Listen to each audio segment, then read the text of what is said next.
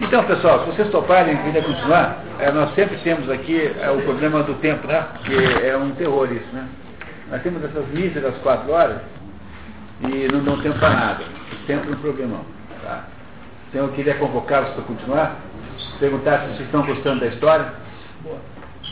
É uma história maravilhosamente bem contada? Isso é o. chama-se disse, né, na, na, no mundo das letras, né? Disse que o sujeito capaz de contar essa história assim tem um negócio chamado vis. Vis, V-I-S, né? vis é força em latim. E narrandi é, é de narração, né? Então, vis é a capacidade de narração, é uma capacidade que poucas pessoas têm, né? os grandes literatos têm, que é uma, uma habilidade linguística para fazer uma narração tão bem como essa. Os grandes escritores têm isso. Né? E esse aqui é um grande escritor, sem dúvida nenhuma, mesmo que você é, é, é, proponha que, que, a história seja meio simples demais, que ela não seja, é, não esteja assim, tenha uma complexidade pequena, não é como um, um romance de Dostoiévski. Nós aqui vimos meia dúzia de romances de Dostoiévski no nosso curso aqui já. Nós vimos cinco obras de Dostoiévski, tem quatro romances e uma novela, para ser mais preciso um romance de Dostoiévski que é muito mais profundo que isso. Apesar de que, não sei se sabiam, mas Dostoiévski acha que o Flaubert é a sua maior influência literária.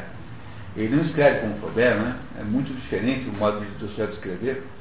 Uh, mesmo assim, a, a, história é contada com uma competência única, uma clareza extraordinária, com uma beleza e com uma, um equilíbrio muito grande. É um feito de, de literatura Madame Bovary é desses livros eternos, né? Aliás, como esperamos que todos os que estejam aqui nesse curso sejam, uh, um dos critérios de escolher os livros que nós escolhemos aqui é que eles sejam eh, livros permanentes, que eles estejam aí para sempre.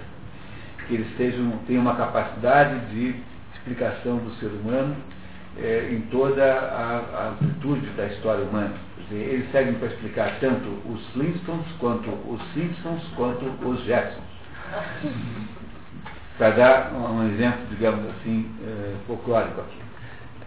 É, o que que nós, o que que nós então até agora entendemos dessa história? Temos aí então uma, uma história de um casal chamado Charles Emma Bovary. Ele é um médico é, de, de, de, roça, né? quer dizer, um cirurgião, um médico do interior. Ele é um sujeito com uma vida apagada, de baixo, baixa, baixo destaque social, um sujeito sem ambição, e casou com essa moça, casou em segundas núpcias com essa moça, chamada Emma Huo, que tinha uma expectativa de vida muito diferente dele. E aí uh, essa, essa diferença de expectativa a, a faz aí, uh, digamos assim, progressivamente distanciar-se do marido. Ela tem uma relação platônica com um, um jovem que lhe, aparece, me parece muito mais uh, apetecível do que, do que o, o porque o Dr. Charles Bovary, que é o Leão de Puy, que é, relação a essa que mantém-se platonicamente, eles, o Charles Bovary é, não fica sabendo de nada e ele acaba indo para Paris, e em seguida né, o, ela arruma um amante de verdade, que é o Rodolphe Boulanger, que é um nobre, e alguém que tem lá uma propriedade. Nós não sabemos se é nobre, né? acho que não, mas ele é um sujeito lá que tem lá uma propriedade vistosa, uma, um, como se fosse um castelo, e ele tem, e esse Rodolfo Boulanger tem com ela aí uma, aí sim uma relação amorosa plena, total. Uh, essa relação amorosa acaba então né, numa, numa situação em que ela uh, mantém uma vida dupla. Ela vai lá de manhã na casa do ia na casa do na, em Michette, que é o castelo onde, onde mora o, o Rodolfo, e esses dois aí mantêm, então, um caso mais ou menos assim, é, perigoso, né, numa cidade pequena. E a Madame Bovary, a Ana, aparentemente aqui está vivendo uma paixão com esse homem, é, coisa que ela não conseguiu viver com seu próprio marido. Até agora tem, eles têm uma menina chamada Berta, né, uma criança, e, e, e, é bem pequena, que está lá vivendo com uma ama de leite, e estão aí perto de Wuhan. Vocês têm até agora alguma dúvida? Alguém não entendeu algum pedaço da história fabulativa, algum pedaço do, da história em si? A história parece clara até agora? Podemos continuar então? Então estamos na página 11, no capítulo 12, projetos de fuga. É isso? É. Com o fracasso que houve na operação do coitado do Hipólite, que ficou sem a perna, não é? Agora, aquilo que havia sido a última chance do marido, né, de parecer o sujeito presente, que ela queria, né, do marido, né, ela pareceu então o pior dos homens agora, e ela então, sem nenhum constrangimento moral, agora namora assintosamente o Rodolfo. Não, é? não tem mais nenhum problema moral em, em namorar o Rodolfo, não liga mais, o marido é como se fosse jeito que mereceu aquilo. Deu dentro da cabeça da Madame Bovary, o marido está sendo assim, desse jeito assim, né, é, passado para trás, é alguma coisa que é do seu próprio merecimento, ele mereceu isso. É assim que ela pensa que seja. Não estou dizendo que isso está certo, que ela tenha razão, estou apenas explicando o que passa pela cabeça da personagem. Depois a gente discute o livro. Tá? Até agora então tudo certo? Vamos dar um passo à frente? Então vamos lá. Sua paixão pelo amante aumenta significativamente. Emma se envolve cada vez mais, enquanto torna-se refém nas mãos de Leroy por causa das dívidas que ela acumula para ser presente a Rodolfo. É, é para ela, o amor é, é, uma paixão extraordinária, ele é um conquistador nato, então para ele é mais uma conquista que ele fez. Enquanto para ela é uma espécie de amor, um amor da vida, paixão da vida. Há um contraste de, enorme entre as, o valor que tem aquilo para um e para outro. Né? Emma propõe fugirem juntos, pode desinteressadamente com o projeto na casa para mim. Ela fala, vamos viver? Claro, vamos, vamos. Então. uma coisa assim, então. Tudo pronto, Leroy mais uma vez fornece os meios dos amantes esperem-se à meia-noite, dois dias antes da data marcada. Na data marcada em que eles fugiriam né, na calada da noite. Né? Levar Berta não estava nos planos. Naquela noite, Charles chega tarde, vê Berta dormindo e pensa. Ah, como seria linda mais tarde, aos 15 anos, quando parecida com a mãe, usasse tal qual ela no verão largos chapéus de palha. Pareceriam ao longe duas irmãs. Charlie imaginava trabalhando à noite junto deles, bordando de pantufas. Ela jogaria o governo da casa, enchendo-a toda de beleza e alegria. Por fim, pensaria no futuro. Da lote de quatro cavalos, ela era levada numa viagem de oito dias para outro país, de onde não voltariam mais. Entenderam? Viram que a, esse trechinho aqui é interessantíssimo, porque ele faz o, todo o contraste que há entre o que o, o Charles Bovary pensa da vida e o que a Emma uh, Bovary pensa. Ele está olhando aquela menina e fala assim, nossa, não seremos uma família, continuaremos sendo uma família feliz, vamos poder né, ver essa menina crescer e se casar. E a Emma está dizendo assim, eu quero estar o mais longe daqui, o mais rápido que puder. Né? Não é isso? É essa diferença absoluta de perspectiva que os dois têm da, da vida, né? Ela e o marido. A carta é partida de Rodolfo. Naquela noite, de volta à sua casa, Rodolfo escreve uma carta a Emma e a manda entregar no dia seguinte às duas horas. Ou seja, um dia antes do dia marcado para a fuga. A moça compreende tudo já nas primeiras palavras. Deixa correndo, correndo a mesa de refeições e se refugia no sótão, onde, numa vertigem, sofre a tentação do suicídio. É, a carta diz assim, olha, eu não posso viajar com você porque eu vou fazer muito mal a você, eu sou um sujeito muito mal, então não posso cumprir o nosso plano de fugir e tal. Voltando para a sala de jantar, ela ouve na rua o tílburo de Rodolfo e perde a consciência. Uma febre cerebral a prende ao leito até meados de outubro, quando ela teria uma recaída. Durante 43 dias, Charles não a deixou. Abandonou todos os seus doentes. Não dormia mais e continuamente tomava-lhe o pulso, aplicava-lhe cataplasmas e compressas de água fria. Mandava Justin, Justin, é. mandava Justin a Châtel dos O gelo derretia-se no caminho e ele mandava voltar chamou o Dr. Canivet. Mandou vir Juan o Dr. Larivière, seu ex-professor. Estava desesperado. O que o aterrorizava mais era o batimento de Emma, pois ela já não falava, não ouvia parecia nem sequer sofrer, como se seu corpo e sua alma repousassem juntos de todas as suas tribulações. Quer dizer, ela cai numa depressão profunda, né? Ela cai, né? Com a é, recusa do amante de partir com ela, que é o que havia, o que havia, ela havia trocado o Leão por esse Rodolfo. E agora o Rodolfo também deu errado. A convalescência de Emma. Deleuze, que sabemos tratar de comerciante habilidoso e um agiota ladino, está cada vez mais ameaçador e arrogante. Charles, que não pode liquidar as dívidas contratadas por sua mulher, tem de assinar uma nota promissória e rolar a dívida. Charles perguntou-se diversas vezes como iria conseguir, no ano seguinte, o dinheiro com que pagar a quantia emprestada. conjecturava, imaginava expedientes, como recorrer ao pai ou vender alguma coisa. Mas o pai não escutaria, e ele, Charles, não tinha o que vender. Havia tantas preocupações que preferiu banir da mente um assunto tão desagradável. Culpava-se por esquecer Emma por causa do dinheiro, como se pertencendo todos os seus pensamentos àquela mulher, o fato de não pensar nela continuamente fosse mesmo que roubar alguma coisa. É, não é bonito isso. O, o, o Charles gosta dela? Adora, né? O Charles adora na prática. Não é isso? Essa é uma conclusão que nós temos que, com justiça, fazer, né? Ele gosta muito da mulher. É isso. Durante o repouso de sua convalescência, Emma mergulha na devoção. Tem excesso do misticismo, quer virar santa, dedica-se às leituras religiosas e pratica caridade extravagante. Entregava-se então a caridades excessivas, cozinha roupas para os pobres, mandava lenha para as camponesas que tinham filhos. Charles, ao regressar certo dia, encontrou na cozinha três vagabundos à mesa, comendo mingau. Mas essas intenções não duram muito.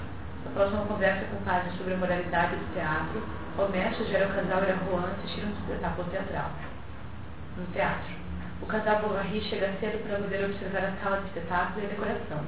O canto do famoso tenor Lagardy produz efeitos sobre ele. É esse Lagardy que fato existiu, né? É isso? Então, olha só que impressionante essa descrição de como é que o, o canto do Lagardy, que efeito ele faz na Emma Bovary. Ele devia sentir, pensava Emma, um amor inesgotável, para poder assim derramá-lo sobre a multidão em tão vastos eflúvios. Todas as veleidades deprimentes desapareciam sob a poesia do papel que encarnava, e atraída para o homem pela ilusão da personagem, ela procurava imaginar sua vida, aquela vida fabulosa, extraordinária, esplêndida, que ela também poderia ter vivido se o destino quisesse. Talvez se tivesse conhecido e ter um amado. Com ele, ela viajaria, de capital em capital, por todos os reinos da Europa, partilhando de suas fadigas e de seu orgulho, recolhendo as flores que lhe lançassem, bordando ela própria suas roupagens. E todas as noites, no fundo de um camarote, por trás da grade de treliça dourada, ela receberia, absorta, as expansões daquela alma que cantava apenas para ela. E do palco, enquanto representava, ele a contemplaria. E uma loucura tomou conta dela. Lagardia olhava, não havia dúvida. Teve vontade de correr para seus braços a fim de se refugiar em sua força como na encarnação do próprio amor, e de dizer, de gritar leva-me, leva-me, partamos, sou tua, são teus meus ardores e meus sonhos. Então, muito bem. ok, continuar. Tem comentários.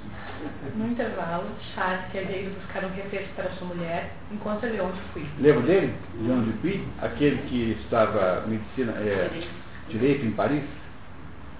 O rapaz, que havia mudado de Paris para Rouen, veio cumprimentar ele. Eles não se viam havia três anos. Ele está mais espontâneo e no café onde levou o casal, dá um jeito de ficar com ela mais um dia em Rouen, embora Charles Bovary tivesse partir no dia seguinte da manhã. O início de uma nova ligação. Leon vai ao hotel Capucho, em Beauvoisin, onde ele está hospedado. Começa uma longa conversa, onde os dois evocam seus encontros em Yonville suas dores e seus sonhos. Combina um novo encontro no dia seguinte na catedral. Depois que ele parte, Emma, amedrontada, escreve uma carta para desmarcar o compromisso, mas, não sabendo o endereço do rapaz, decide entregá-lo pessoalmente. No dia seguinte, Leão passeia na catedral enquanto espera. Emma chega ao final, estende uma folha de papel, muda de ideia e depois vai se ajoelhar. Como eles decidem partir, o guarda suíço se aproxima e os pressiona para visitar o monumento para a grande paciência de Leon, que não ousa recusar a oferta e suporta impassivelmente as explicações. Saímos para um passeio de teatro e é essa longa e muito sugestiva travessia de Juan que fecha o capítulo. Reparem no que eu quis dizer com muita sugestiva. E no porto, entre milhares de fatos e barricas, nas ruas, parados nas portas, os burgueses arregalavam os olhos espantados diante daquela aparição extraordinária na província. Um fiacre de cortinas abaixadas que ia e voltava continuamente mais fechado que tumba e balançante como um navio. Depois, cerca das seis horas, o veículo parou numa ruela no bairro Beauvoisin e saltou uma mulher de véu abaixado, afastando-se sem olhar para trás. Então, né, supõe-se que aqui é que tenha sido consumado, então, né, aquele, aquela paixão. Dentro de um fiacre, de uma carruagem, uh, dando voltas em ruim. ruim né? A morte do velho Bovary e a procuração. Assim que Emma volta a Yonville, recebe recado para ir à farmácia de Homé. se encontra em polvorosa. Justin, o auxiliar do farmacêutico, havia cometido uma falta grave. Para conservas, ele quase havia fornecido arsênico, produto guardado no local reservado e chamado por Homério Cafarnaum. Cafarnaum é uma cidade da, da, do Oriente Médio, no tempo dos tempos bíblicos, onde tinha uma confusão dos diabos, assim, Cafarnaum. Então era o apelido que o Homé deu lá para um é, determinado depósito que ele tem lá no, na farmácia dele, onde ele guarda as coisas que não podem ser é, manipuladas assim, né? São as coisas perigosas. Então. Ah, não sabe. Pois bem, eu sei. Viste uma garrafa de vidro azul, fechada com cera amarela e contendo um pau branco, na qual eu mesmo escrevi perigoso. Sabes o que é lá dentro? Arsênico. E tu foste tocá-la, apanhar um tacho que estava ao lado. Homem acaba brutalmente contando a Emma que o pai de Charlie havia morrido. No dia seguinte, o casal, ajudado pela viúva, faz os preparativos para o enterro. Nessa hora, aparece Leveu para renovar a nota promissória e sugere a Emma ter procuração de seu marido, de modo que ela pudesse dispor do patrimônio com mais facilidade. Ela dá a desculpa de discutir o assunto com Leon e parte para Rouen por três dias. O Dr. Bovary, obviamente, acha isso uma boa ideia, que ela está cuidando desse assunto também, né? e ela vai então ficar três dias em Lyon agora, cuidando desse assunto chamado, chamado aí como faz para lidar com a dívida lá do Polereux, porque toda vez que renova a nota promissória, há um aumento enorme de juros e assim por diante. Coisa que brasileiro não sabe, né? Porque a gente não tem nenhuma experiência disso aqui. Né? Aqui ninguém tem ideia disso na prática. Né? Para nós é uma espécie de mistério. Por que, que isso é assim? Negócio de aumentar o, a conta. Né? Continuar. Uma verdadeira mel. Foram três dias deliciosos, esplêndidos, uma verdadeira lua de mel. Ficaram no hotel de Boulogne, no Porto, e viviam lá, entre anos corridas, portas fechadas, com flores pelo chão e sorvete que mandavam buscar pela manhã. À noite, tomavam uma barca coberta e iam jantar numa ilha. O rio que banha Roma é o Sena, quase no final de sua trajetória para o mar. É, vai indo na direção, chega ali em água, no água ele tá, sai para o mar, né? Esse é o, é o final do Sena. Repare, né? Ela passa três dias com o leão numa lua de mel perfeita em, Paris, em Rouen, os dois, né? autorizados pelo Charles Bovary. Visita de Leão a Yonville, paixão musical de Emma. Um paciente de rever sua mãe, Leão volta a Yonville. Janta no Leão de Ouro e faz visita ao casal Bovary. Os dois amantes decidem procurar uma desculpa para se verem regularmente. Emma faz novas despesas junto a Leveu. Por um estratagema, Emma consegue que seu marido concorde em ela ir a Juan uma vez por semana para ter aula de piano. É, ela vai ao piano e toca mal de propósito. Toca mal, fala assim, olha, eu estou tocando muito mal. Ele fala assim, é, precisava de umas aulas. Ah, tem um professor, professora em Juan. Assim, ah, será que ah, mas eu ir lá? Não, pode ir, não tem problema, não, você vai uma vez por semana lá. E aí então ela volta tocando melhor, sempre um pouquinho, quando volta, sempre toca um pouquinho melhor, que ela sabia tocar desde o início, né? Mas que ela tocava mal de propósito para convencer o marido a deixá-la aí. Tá? quinta-feira. Daqui a pouco vocês vão achar que eu estou aqui fazendo fofocas, que eu sou um grande fofoqueiro, se eu estivesse fazendo fofocas da Madame Bovary, que é exatamente o que eu estou fazendo, na verdade. Né? certo? As quintas-feiras de Ema. As quintas-feiras de Ema obedecem ao mesmo ritual. Saída de um vir bem cedo na carruagem andorinha, conduzida pelo Sr. Iver, estrada, a paisagem de Rouen, a cidade que acorda, o confortável quarto para os encontros, a volta e reencontro com o marido que a aborrece. Charles esperava em casa. A andorinha sempre atrasava as quintas-feiras. Finalmente, Madame chegava. Mal beijava a filhinha. Se o jantar não estivesse pronto, não fazia caso. Desculpava o cozinheiro. Tudo parecia permitido agora, moça. Frequentemente o marido, notando sua palidez, perguntava-lhe se estava doente. Não, dizia eu. Mas, replicava ele, está estranha esta noite. Não é nada, não é nada. Emma se dedica com entusiasmo àquela paixão. Adquire o hábito de mentir para manter secretos os motivos reais de suas viagens. Mas Charles descobre um dia inconsistente nos seus relatos. Ele se achava mais afortunado dos mortais, e Emma vivia tranquila, até que certa noite ele lhe perguntou, de repente, Seu professor não é Mademoiselle Lamperrer? Sim. Pois bem, estive com ela há pouco, disse Charles, em casa de Madame Bergard. Falei de ti, ela não te conhece. Foi como um relâmpago, mas ela replicou com naturalidade. Ah, com certeza esqueceu meu nome. Talvez haja em Luan, continuou o médico, diversos Mademoiselle Lamperrer que sejam professores de piano. Está vendo? Quer dizer, esse Charles Bovary também não ajuda muito, né? Cá entre nós, né? É possível, dizia Emma. depois com veemência. Mas tem os recibos dela. Queres ver? Foi a secretária, remexeu nas gavetas, misturou os papéis e acabou ficando tão confusa que Charo pediu-lhe para não se importar com aquela tolice. Eu os encontrarei, disse ela. De fato, Emma obteria de Madame Langerhel um recibo, combinando de pagar mais tarde. E Juan Leroy, certo dia, percebe nos braços de Leon. O agiota se aproveita da situação para obrigá-lo a vender uma propriedade, depois de ter exigido o reembolso de suas dívidas e tê-lo feito assinar novas notas promissórias. A situação financeira dos Bovary é cada vez mais precária e quando a mãe de Charles, cuja ajuda solicitada, toma conhecimento dela, faz uma cena que provoca um ataque de nervos em sua nora. No entanto, nada consegue impedir Emma Bovary de ir semanalmente a Rouen, onde ela até passa uma noite, certo dia. Nesse episódio, quando Charles, durante a noite, dá-se conta de sua ausência, parte desesperado para Rouen e só encontra ao amanhecer. Depois desse incidente, Emma passaria a ir a Rouen quando bem queria. Exatamente o contrário do que poderia parecer, né? Ou seja, ela está se tornando assintosamente infiel, né? absolutamente despreocupada com o que o marido possa pensar. Decepções. Certa manhã, Homero toma a mesma diligência de Emma para Rouen. Na cidade, ele pretende encontrar Leon, que o havia convidado a receber sua carta à juventude de ambos. É, lembra que o, o Leon morava na casa do Homero, quando o Leon morava em Yonville?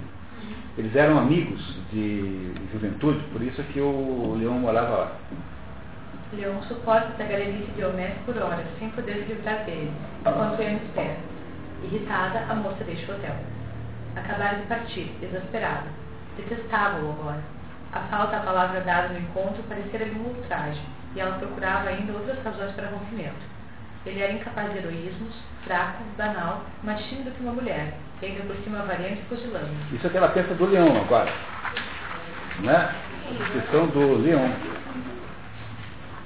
Ela se dá conta de todos os defeitos de seu amante, e embora ainda ávida pelos carinhos dele, não consegue mais esconder a alternância de decepção e de esperança em seu coração cuja paixão enfraquece.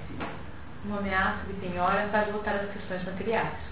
Liouville faz assinar novas notas, com vencimentos curtos. Ema precisa de dinheiro, cobra as faturas do marido, vende coisas velhas, compra para revender, pede dinheiro a todo mundo, põe na caixa de penhores até mesmo presente de casamento. Tudo na sua casa dá a impressão de ruína e perda. Enquanto isso, Leon, candidato ao cargo de primeiro oficial da tabelião, está receoso de Ema, sobretudo porque sua mãe fica sabendo do caso começa a ser pressionado no trabalho. Realmente, alguém enviara a sua mãe longa carta anônima, avisando-a de que o filho perdia-se com uma mulher casada. A boa dama, entrevendo o eterno fantasma das famílias, isto é, a vaga criatura perniciosa, a sereia, o monstro, que habita fantasticamente as profundezas do amor, escreveu a mestre de Bocage, seu patrão, que agiu com muita correção. Conversou com o leão durante 45 minutos, procurando abrir os olhos, advertiu-o do perigo. Se houvesse uma intriga, poderia prejudicar mais tarde seu estabelecimento. Suplicou-lhe que rompesse tudo, e se não quisesse fazer esse sacrifício em seu próprio benefício, pelo menos que o fizesse por ele, desbocagem. Leão acabara por jurar que nunca mais veria Ema, e reprovava-se por não haver cumprido a palavra, considerando tudo que aquela mulher lhe poderia trazer em vexames, sem contar as zombarias dos colegas, todas as manhãs, em volta do fogo. Além disso, ia passar a primeira escrivã, era o momento de tornar-se sério. Assim, renunciou à música, aos sentimentos exaltados, à imaginação. Pois todo burguês, no calor da juventude, mesmo num único dia ou num fugaz minuto, sempre acredita possuir capacidade para imensas paixões e elevadas empresas. O mais medíocre libertino já sonhou com sultanas. Cada escrevente traz em si as ruínas de um poeta. Cada escrevente de tabelião traz em si as ruínas de um poeta. Olha que maravilha. Né? Ou seja, todo, o que quer dizer é o seguinte, que no fundo, no fundo, o burguês irá se lutar pela garantia econômica.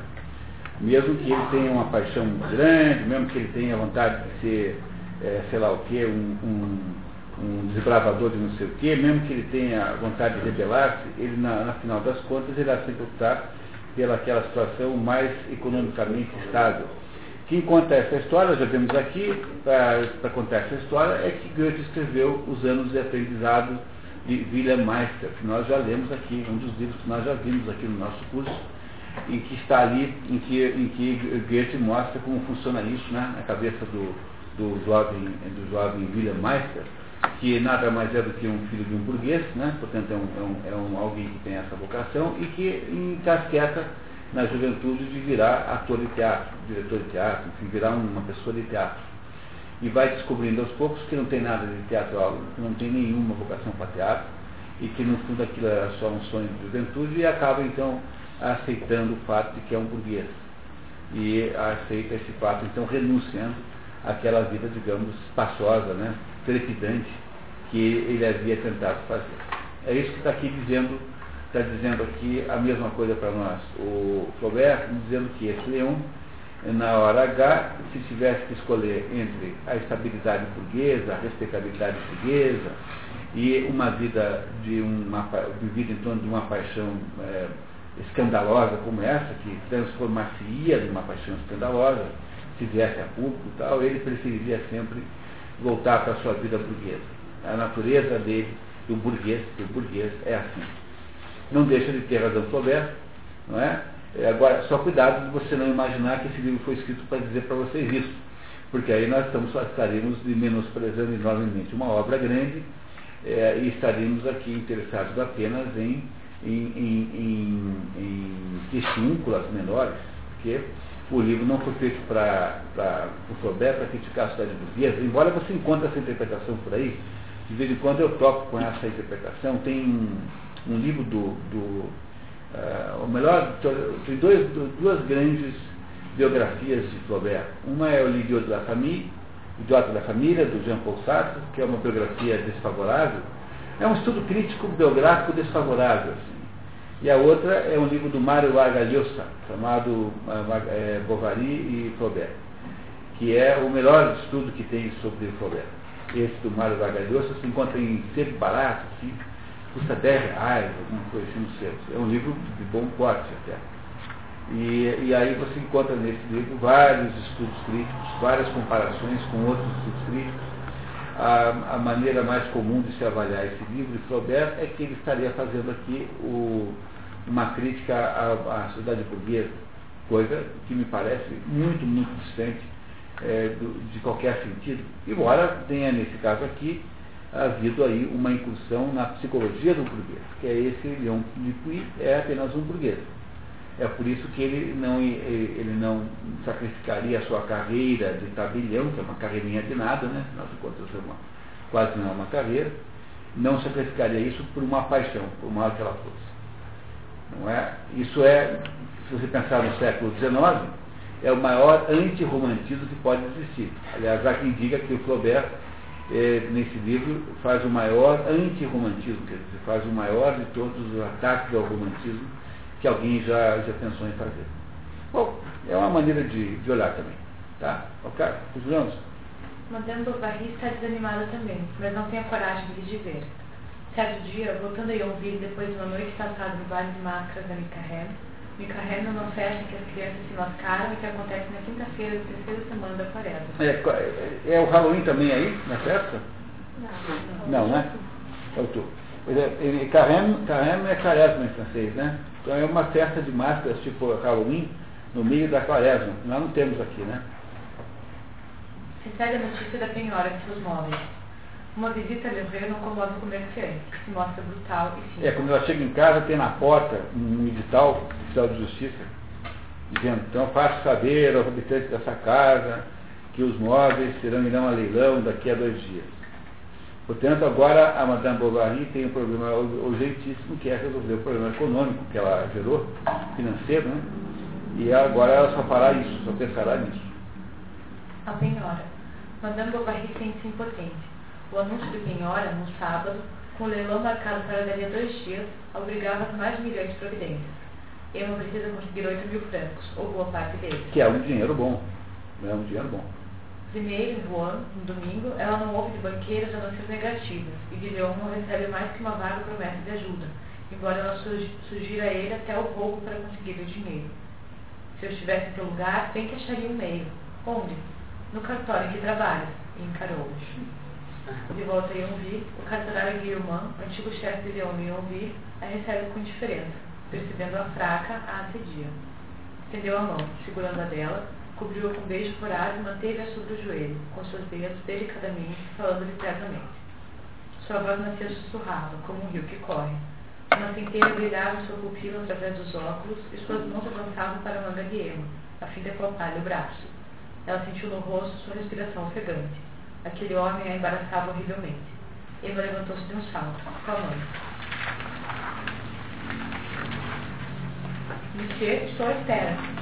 De que? fez o tabelião, empalidecendo repentinamente. Do dinheiro. Mas, em seguida, cedendo a pressão de um desejo mais forte. Está bem, sim. Está bem, sim, arrastou de joelhos para ela, sem se preocupar com o roupão. Pelo amor de Deus, fique, eu a amo. E segurou-a pela cintura.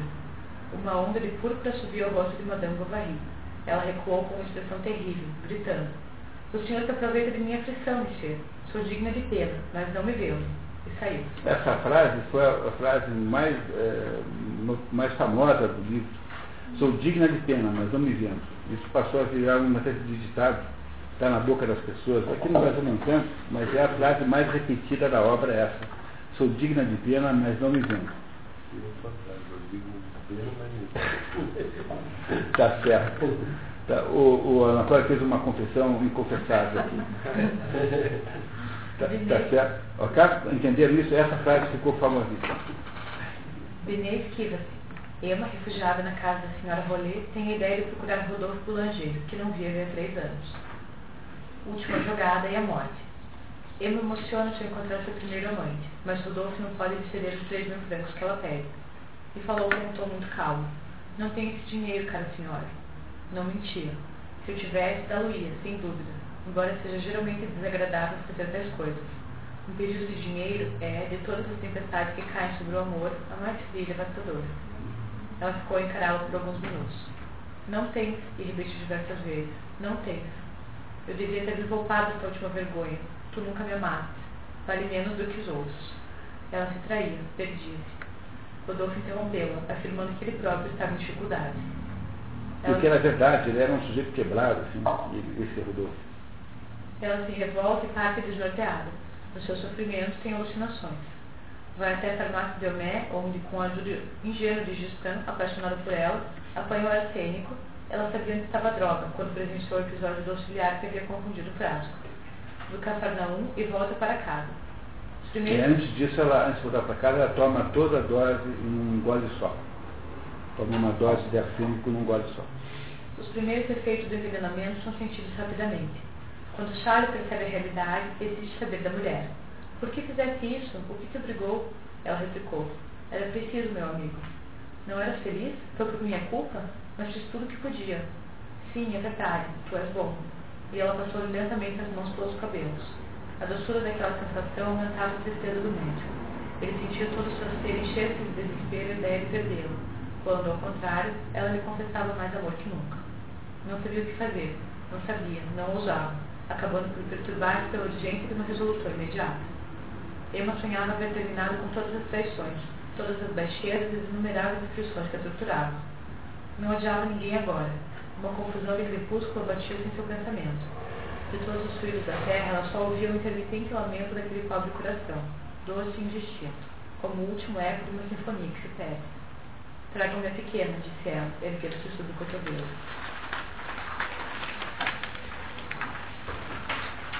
Emma esquece da sua filha.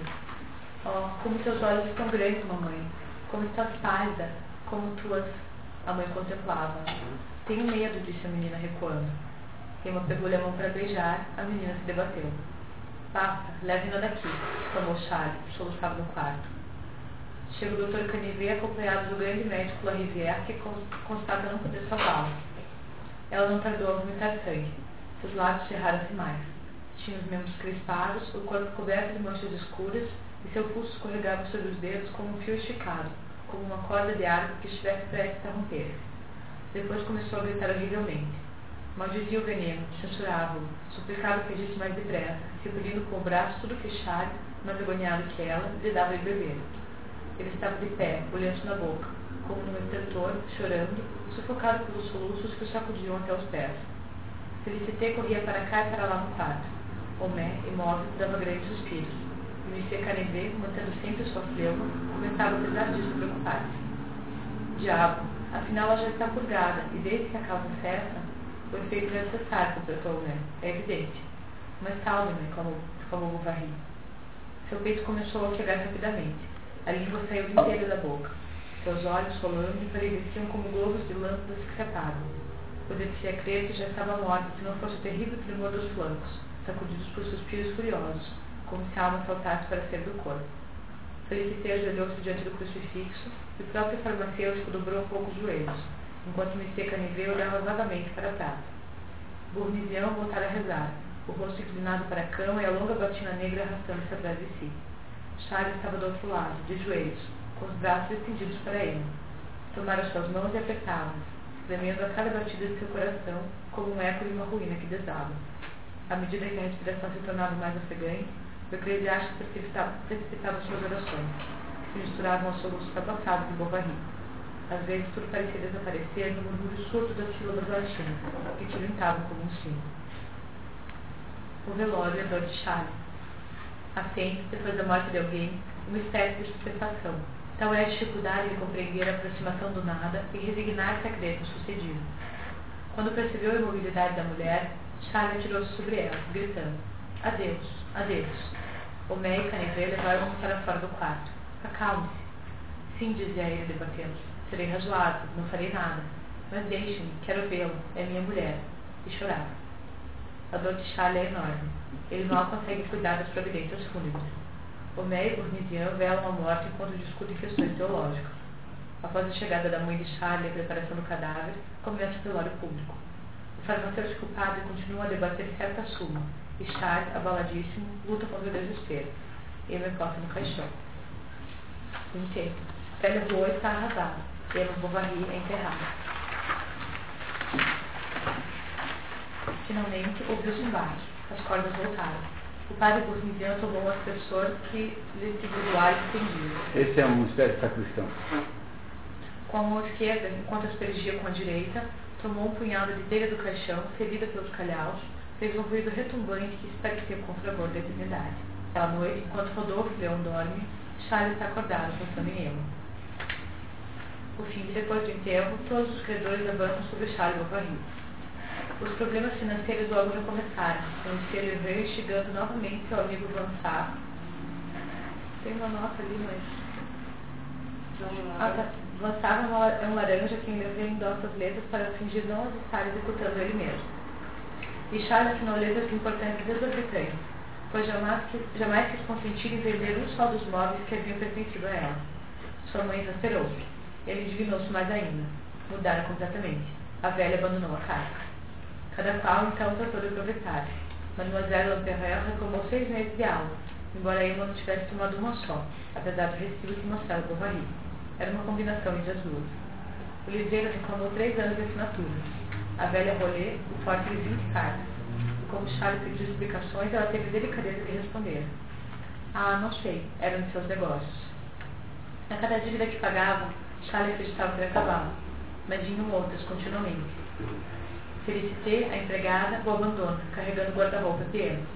Leon se casa. Rodolfo também. Charles encontra no sótão a casa de Rodolfo. Julga ingenuamente que o amor deles havia sido platônico. Escolhem um mausoléu pomposo para o sepulcro e vão definitivamente com a mãe. Só lhe resta sua filha. Certo dia descobre todas as cartas de Leon e não duvida mais de sua má sorte pelo respeito ou por uma espécie de pressentimento que fazia proceder com lentidão em suas investigações, Charles não tinha ainda aberto o compartimento secreto da escrivaninha de que Emma fazia habitualmente. Um dia, finalmente, sentou-se diante dela, pegou a chave e girou-a. Todas as cartas de Leão estavam ali. Desta vez não havia dúvida. Devorou-as até a última, procurou nos cantos, em todos os móveis, em todas as gavetas, soluçando, gemendo, desvairado, louco. Descobriu uma caixa, que abriu com um pontapé. O retrato de Rodolfo saltou-lhe ao rosto, por entre bilhetes de amor misturados. Todos se espantaram com seu desânimo. Não saía mais, não recebia ninguém, recusava-se até mesmo a ir ver seus doentes. Diziam então que se trancava em casa para beber. Às vezes, entretanto, um curioso espiava sobre o cego do jardim e via espantada aquele homem de barba crescida, coberto de trapos imundos e olhar feroz, a chorar alto enquanto caminhava. À tarde, no verão, pegava a filha e levava ao cemitério. Só voltava noite fechada, quando a única luz acesa era do sótão de Benito.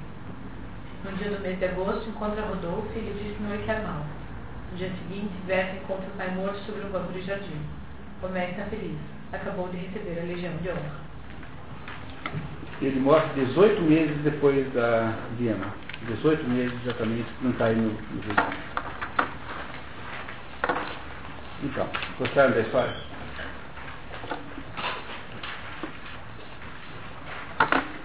Não é uma história bem escrita essa. Estão emocionados? Não? É para estar. Eu fico.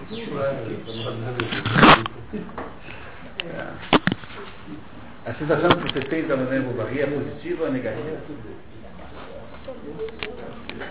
Quem é que fala um pouquinho sobre a Madame Bovary? É positiva ou negativa a impressão que vocês têm dela? É o quê? Vítima da época dela. Quer dizer que ela é uma pessoa inocente, em princípio. Não teve escolha. Mas vamos fazer o seguinte, vamos deixar ela para lá e vamos, por enquanto, né? E vamos falar do Charles Bovary. Qual é a impressão que vocês têm do Charles Bovary, do Dr. Charles Bovary? É boa ou é ruim? O que, que vocês acham? Veja, a, a, grande, a grande eh, marca da personagem literária bem feita é que ela é complexa, né? Porque na, na vida real, todo mundo é complexo. Então você conhece pessoas que você sabe, tem as pessoas que você conhece, tem coisas boas, coisas ruins, coisas mais ou menos, coisas mais para boas, coisas mais para ruins. Todo mundo tem contradições, ou seja, não tem ninguém que seja completamente mal nem completamente bom. Tem sempre pessoas que tendem um pouquinho para esses dois extremos, digamos assim. Que você, quando faz um resumo da vida dessas pessoas, né, você pode dizer, olha, é, foi bom ou foi mal. Mas na, na, no, na vida do dia a dia, todo mundo é complexo. E a personagem literária de boa qualidade também é uma personagem complexa, porque as personagens quando são muito, é, muito quando não são complexas, quer dizer, quando são, digamos assim, básicas, ou é totalmente bom ou totalmente mal, nunca são boas personagens literárias, são mais é, personagens panfletárias do que literárias. Você inventa um sujeito que é mal mesmo, então ele é completamente mal, se encara mal, ele trata mal o cachorro dele, né? ele é mal em todos os sentidos, e, ou então é completamente bom. Né? Quando aparecem personagens assim, você deve desconfiar de que você está frente à má literatura. Porque eh, na vida real nunca é assim desse jeito. Logo, na literatura também não há de ser desse modo. Há na vida real e na literatura, portanto, sempre aspectos contraditórios da personagem.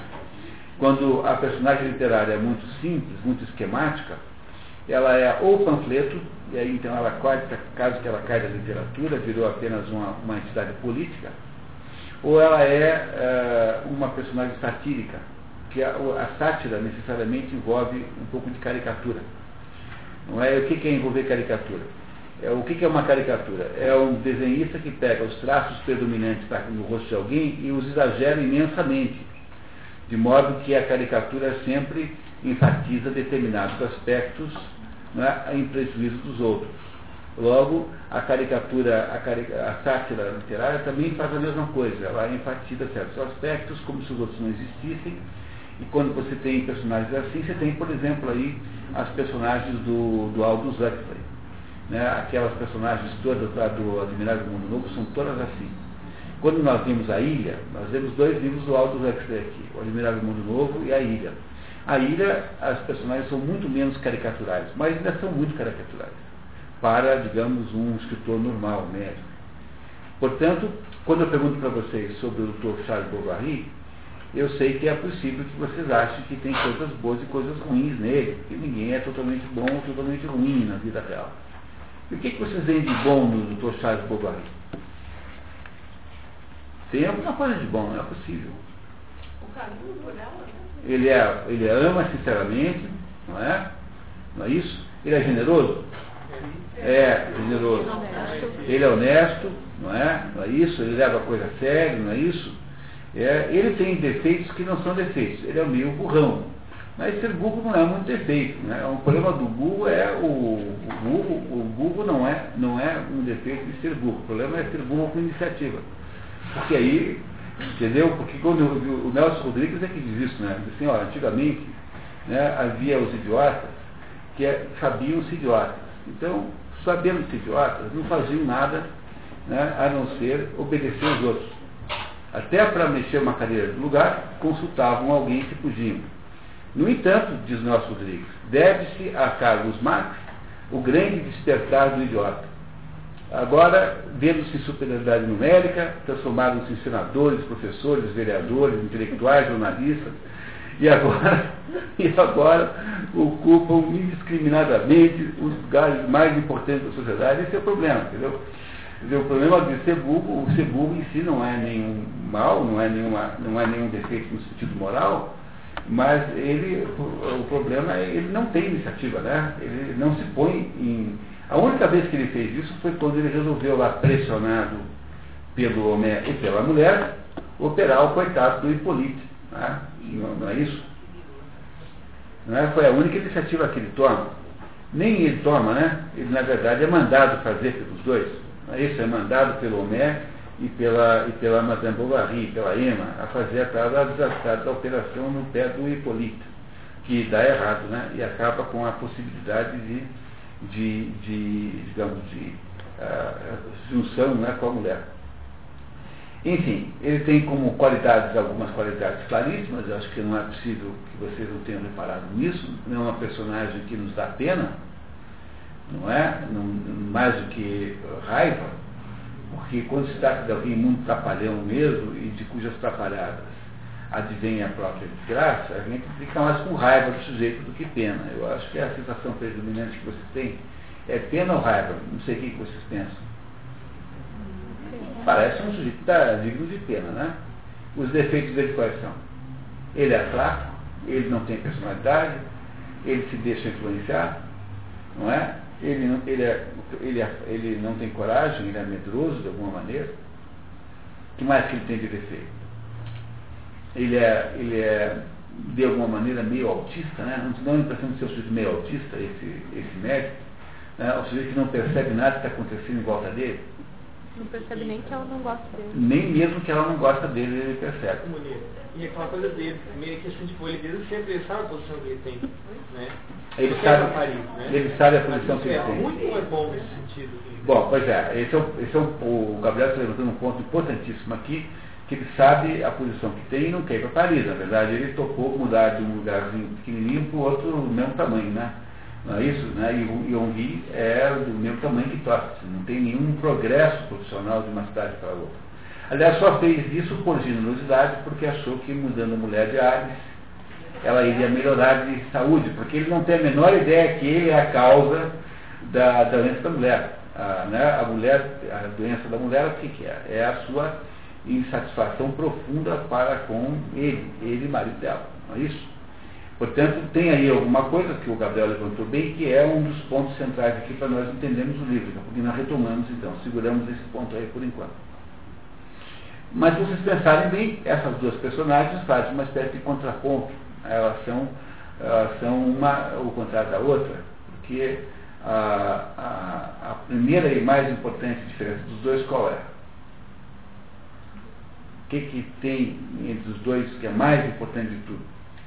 Além dos, dos, das obviedades, né? São homem, um é homem e mulher, etc. Tá? Um é filho do, do, do, do pai sendo do outro. Tá? digo assim, em termos, de, em termos de existência, de visão de mundo, qual é a maior diferença entre esses dois aí? Atitude. Atitude. Mas essa atitude tem uma origem que é antecede, que está antes de tudo isso. É o quê? Ambição. Ambição é a palavra-chave aqui. Qual é a diferença dos dois? Quem é mais ambicioso? O mais ambicioso é a Emma. E ele tem ambição? Não, não tem nenhuma ambição. Parece um casamento bem feito, esse casamento? Não tem. Olha, tem um livrinho que é uma delícia chamado A Mão e a Luva, de Machado de Assis. Eu acho que você deve ter lido isso quando era um adolescente. A, a Mão e a Luva é um conto de fadas. Né? Ele não é um romance, não é, é uma novela, né? tecnicamente falando é uma novelazinha, mas ele, ele não é uma. Um, ele não é, na verdade, um, uma, uma obra romanesca, não no sentido da forma, mas no sentido do, do, do espírito. Porque ele conta a história de uma fulana chamada Guiomar, não é? Guiomar é uma mocinha lá, Guiomar, que é, aliás, o péssimo nome para você dar, é, para você batizar uma autoescola. A autoescola Guiomar é uma péssima ideia, Tá? Não use jamais. Tá? Não vai funcionar como marketing. Não é? E, o, e essa Guilmar é, foi criada por uma, por uma, uma preceptora, que é uma, uma senhora da Sociedade do Rio de Janeiro.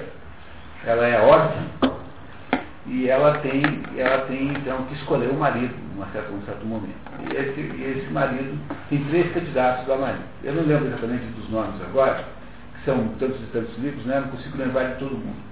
Tem lá um sujeito que é o tipo romântico desesperado, aquele sujeito que irá é, ficar é, sobre debaixo de um temporal, embaixo da, da janela dela, para declarar um poema que ele fez para ela. Tem um fulano que é parente da sua preceptora, que é um, um sujeito meio, um sujeito assim meio, meio, meio é, também aristocrático, mas um sujeito um pouco cheio de trejeitos, de maneirismos, um pouco falso, um pouco. E tem por último um outro fulano que é um, um sujeito independente, e que é um sujeito ambiciosíssimo e que pretende fazer uma carreira política, assim, que está construindo para si própria carreira política. E a Guilmar tem que escolher entre esses três, os três que aparecem como candidatos. E aí ela, ela, é, os três não aparecem juntos. O primeiro é aquele primeiro, quem ela tem uma aproximação, primeiro é com o romântico, tem uma aproximação e depois ela se distancia, depois aparece esse que vinha com a bênção da tia, né? Da tia, entre aspas, daquela madrinha, né? Daquela preceptora, daquela, daquela pessoa que a criou, criou, portanto tinha muita força política, e que ela quase casa com esse, e depois aparece esse terceiro, que é esse sujeito que tinha uma atitude assim muito independente e que é o terceiro candidato. E ela só então no final decide pelo terceiro. Ela, e ela decide pelo terceiro porque havia aí uma coincidência de ambições. É um conto de fadas, esse conto de fadas, quando é contado na forma de conto de fadas, chama-se A Bela Adormecida. Todo mundo já deve ter lido, que é um conto de fadas para meninas, para as meninas entenderem que não é para casar com o primeiro traste que aparece, mas é para esperar aparecer o homem certo. Esse é o sentido da, da Bela Adormecida. Para isso que esse livro foi escrito, para contar para as meninas isso que eu estou dizendo. É, é um conto de fadas. E essa, e essa, e essa situação é a, a antissituação que a Madame Bovary aqui está vivendo, porque como nós já concluímos que há uma diferença muito grande de edição entre ela e o, e o Charles Bovary, não parece que há aqui uma certa precipitação em ter casado com ele? É claro que a gente pode argumentar, com muita justiça, que primeiro, ela foi meio que casada com ele pelo pai. Segundo, que ela não teria a chance de conhecer muitos outros homens, porque ela morava numa fazenda, numa cidadezinha minúscula, menor do que Tosca, menor do que Rumbi, e que, portanto, a chance que ela teria de encontrar outros homens era, era, era pequena, e que, portanto, não tinha muita, muita saída a não ser pegar esse. Não vamos entrar nesse mérito, mas a verdade é que, seja como for, tenha ela tido ou não tido culpa na escolha desse homem, né, do Charles Bovary, que não é uma pessoa o Charles Bovary? É mau? Não, é mau não. É um velhaco? Não. É um vigarista? Não. É, é, é, é estelionatário? Não. É bêbado? Não. Eu nem, nem defeitos desse desgraçado tem. Né? Não é isso? Um homem tão sem graça que nem defeito tem. Né? Repare, né? Porque quando o sujeito ainda tem algum problema, ainda fica um pouco charmoso, né? Mas ele não consegue ter imaginação nem para ter defeitos. Né? Ele é de uma platitude e de uma monotonia absoluta. Assim. É alguém fora desse mundo. Né? Não se relaciona com o mundo, não se deixa seduzir nem pelos atrativos mais, digamos, cabulosos desse mundo. Não tem amante, não, não, não, não, não sai com Johnny Walker, entendeu? Não, não faz nada, não tem, não tem definição. É um sujeito chato, né? É um sujeito desse deve ser, de fato, muito difícil de aturar. Não é? esse, esse Charles Bovary, né? No entanto, tudo, tudo é, indica, e acho que podemos concordar com isso, de que o casamento, em princípio, está errado. Não parece que está errado esse casamento? Está errado, né? É o erro viciante de todo o resto da história, porque ele estando o casamento errado, esse erro só irá se, só aqui se, se, se resolve pela morte, ou seja, pelo caminho, pela, pela solução mais sinistra de todas, mais, mais grave, mais, mais negativa. No fundo, tudo isso acaba num desastre total. Não é, não é o desastre total? Você tem no final da história a Madame Bovary morta, o, o Monsieur Bovary morto de tristeza. Ele morre de de tristeza, ele morre de decepção, ele morre de tristeza, de depressão. Você tem uma menina pequena órfã. Não é? Uma menina pequena órfã. É, você tem uma, uma família, um nome destruído. Não é? Não está tudo errado? Você tem, você está, tudo deu errado no final das contas. Tem uma, um prejuízo econômico enorme para todos os envolvidos. Logo, essa situação só veio desgraça, não veio nada bom. E esse é o desenvolvimento final do quadro que vocês eh, seguiram comigo aí durante essa leitura. Parece que nós estamos pensando bem até agora? Parece de acordo com o que aconteceu? Muito bem, se isso é assim, qual é o problema que essas duas personagens centrais têm? Porque, como eu disse a vocês no começo, é preciso nós não desmerecermos o Charles Bovary, embora a história, quanto a história da uh, Emma Bovary, o Charles Bovary é quase tão importante quanto ela como personagem da história, porque com ela ele faz uma espécie de contraponto, embora ele não tenha né, uma história, não daria para contar a história desse chato, que seria uma história difícil de contar, né? não, não dá para contar a história dele mas ele funciona como um contraponto à Emma Bovary, o que nos ajuda a entender a Emma Bovary numa espécie de efeito espelho, assim. Eu entendo a Emma Bovary quando eu entendo Charles Bovary, e antes disso eu não entendo. Entenderam que é preciso compreender o Charles para entender a Emma? Logo, é muito importante que nós não percamos essa, essa ambivalência, né, essa dualidade que há, digamos, essa, essa polarização que há entre essas duas personagens, que é a Emma e o Charles Bovary. Ora, qual é o problema que essas duas personagens têm, na verdade? É, no fundo, eles, a, a, o mundo dessas duas personagens funciona em torno das mesmas questões. Há um conjunto de fenômenos aqui que atinge os dois, é? É, justamente de modos diferentes, mas atinge os dois. E que, que, conjunto, que fenômeno central é esse que está no fundo da, da história? Essa interpretação que vamos fazer agora é uma interpretação um pouco comum, porque na prática, na prática, todas as interpretações que você lê da Madame Bovary devem ter. Não tem muitas, sabe por quê? Porque a história é muito simples. Ela não é uma história como de Kafka, por exemplo, que permite, como vocês viram na Metamorfose, né, que, se não me engano, nós já estamos em 120 diferentes explicações para a metamorfose. Aí você tem a chance de haver muita explicação, porque a metamorfose é uma história muito estranha esquisita. A história do sujeito que amanhece como um certo gigante. Isso, obviamente, presta ser uma questão de simbologias. Aqui, nesse caso, a simbologia é muito pequena.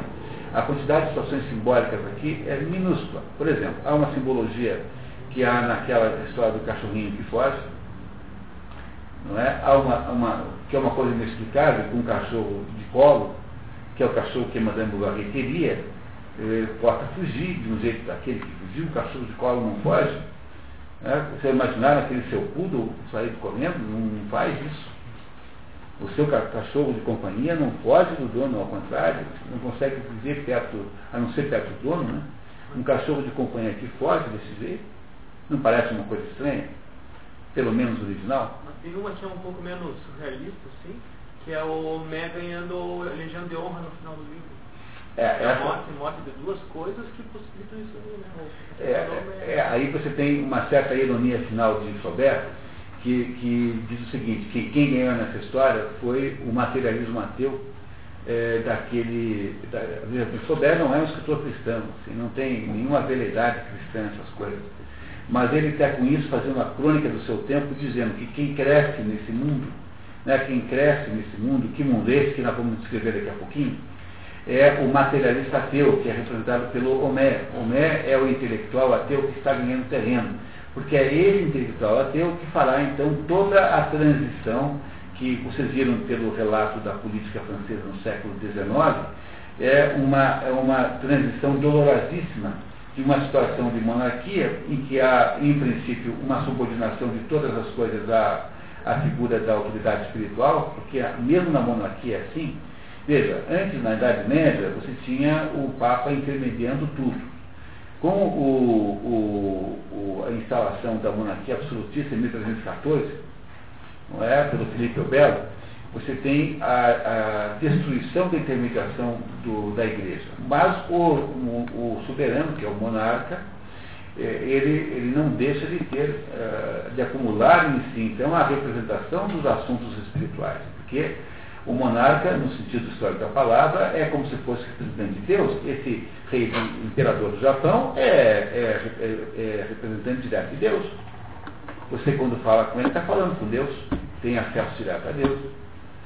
A ideia do monarca, no sentido ocidental e até mesmo oriental, é a ideia de que o monarca é aquele sujeito que estabelece a ligação direta com a divindade. Logo, logo o, para que você possa destruir essa, essa situação de adesão do ser humano a um aspecto espiritual maior, você precisa destruir completamente o, destruir o tal do governo religioso, seja qual for a sua forma, e criar então a laicidade pura. Eu acho tão estranha essa conversa maluca que tem, dizendo que o governo tem que ser laico. Ah, peraí, espera um pouquinho, vamos pensar um pouquinho. Olha só. Imagine um município qualquer, de 100 mil habitantes, que porque só tem 100 mil habitantes, não pode ter segundo turno nas eleições. Imagine que nesse município há cinco candidatos a prefeito e o que ganha a eleição ganha com 22,3% dos votos. O, não é? Não dá para ser? Está. Não é? Portanto, só 23%, 22% das pessoas votaram nesse sujeito. Você não entrega para ele todo o orçamento da prefeitura, você não entrega para ele todo o poder, não só 22% do poder, você entrega 100% do poder. Você não entrega 22% do orçamento, não entrega 100% do orçamento. Ora, se vocês não ficam indignados com isso, por que, que nós deveríamos ficar indignados se o IBGE, que é o próprio governo, diz que entre os católicos evangélicos em geral, seitas em geral e espíritas, que se dizem cristãos, 80% da população brasileira é cristã. O que, que haveria de escandaloso em você colocar um crucifixo na parede de um tribunal, sendo que nesse lugar, nesse país, 80% acreditam naquilo? O que seria escandaloso é esses 80% dizerem assim, todo mundo que não for cristão vai ser perseguido. Bom, aí seria escandaloso. Mas botar na parede, vocês acham que é muito escândalo? Não me parece nem um pouco escandaloso. Portanto, a ideia de haver símbolos públicos para homenagear a religião de 80% dos brasileiros me parece uma coisa normalíssima. Eu não sei onde é que inventaram que isso é uma tremenda e terrível agressão às minorias religiosas, oh meu Deus. Pois você se submete à mesma situação na eleição o tempo todo. Você não votou no prefeito e o prefeito está lá governando no 29 também. Ora, se isso vale para pegar o seu dinheiro, por que não valeria para estabelecer uma expressão pública de fé? Não é? Vocês compreenderam isso? No entanto, por que, que há essa obsessão em você destruir a religiosidade do Estado, quer dizer, tirar do Estado suas conexões, conexões religiosas superiores? É porque desde esse momento em que se faz essa série, e aí a Revolução Francesa tem seguramente um aspecto universal, porque é ela que faz isso planetariamente, não é? é ela que dissemina a ideia de que os valores humanos agora não serão mais valores transcendentais. Ela faz isso com tanta incompetência que ela não sabe nem mesmo como, porque veja, você não pode dizer fraternité, égalité e, e, e, e liberté, porque essas três coisas são incompatíveis entre si. Se você tem, se você tem igualdade, você não tem liberdade. Veja, eu não posso, eu não posso estabelecer que a liberdade no Brasil é o mesmo que dizer que tem regime de cotas. Se o regime de cotas representa uma igualdade, igualité, ele retira necessariamente a, a liberdade, porque agora eu não posso mais ter liberdade de conseguir o sucesso que eu quero, porque eu sou prisioneiro de uma, alguma limitação. Logo, os três eh, mortes da Revolução Francesa, tomados dois a dois, são sempre incompatíveis entre si. Quer dizer, é, é assim, filosofia de botequim, é bobagem. Não é? No fundo, no fundo, é tudo besteira. Mas eh, fizemos essa revolução, construímos então durante todo o século XIX, um processo de tornar o Estado laico, como se isso fosse possível. Não dá para fazer isso, na verdade. Isso é impossível, porque você não consegue retirar da mente humana a noção da transcendência. E toda vez que você tenta fazer isso por esses meios aí, é, impedindo que se cultue a Deus, impedindo que haja uma religião que, que seja a mentora dos valores do Estado, e toda vez que você tenta fazer por esse caminho, o que, que você tem que fazer no lugar? Você coloca uma outra coisa no lugar. Então o sujeito diz ateu, como é impossível ser ateu?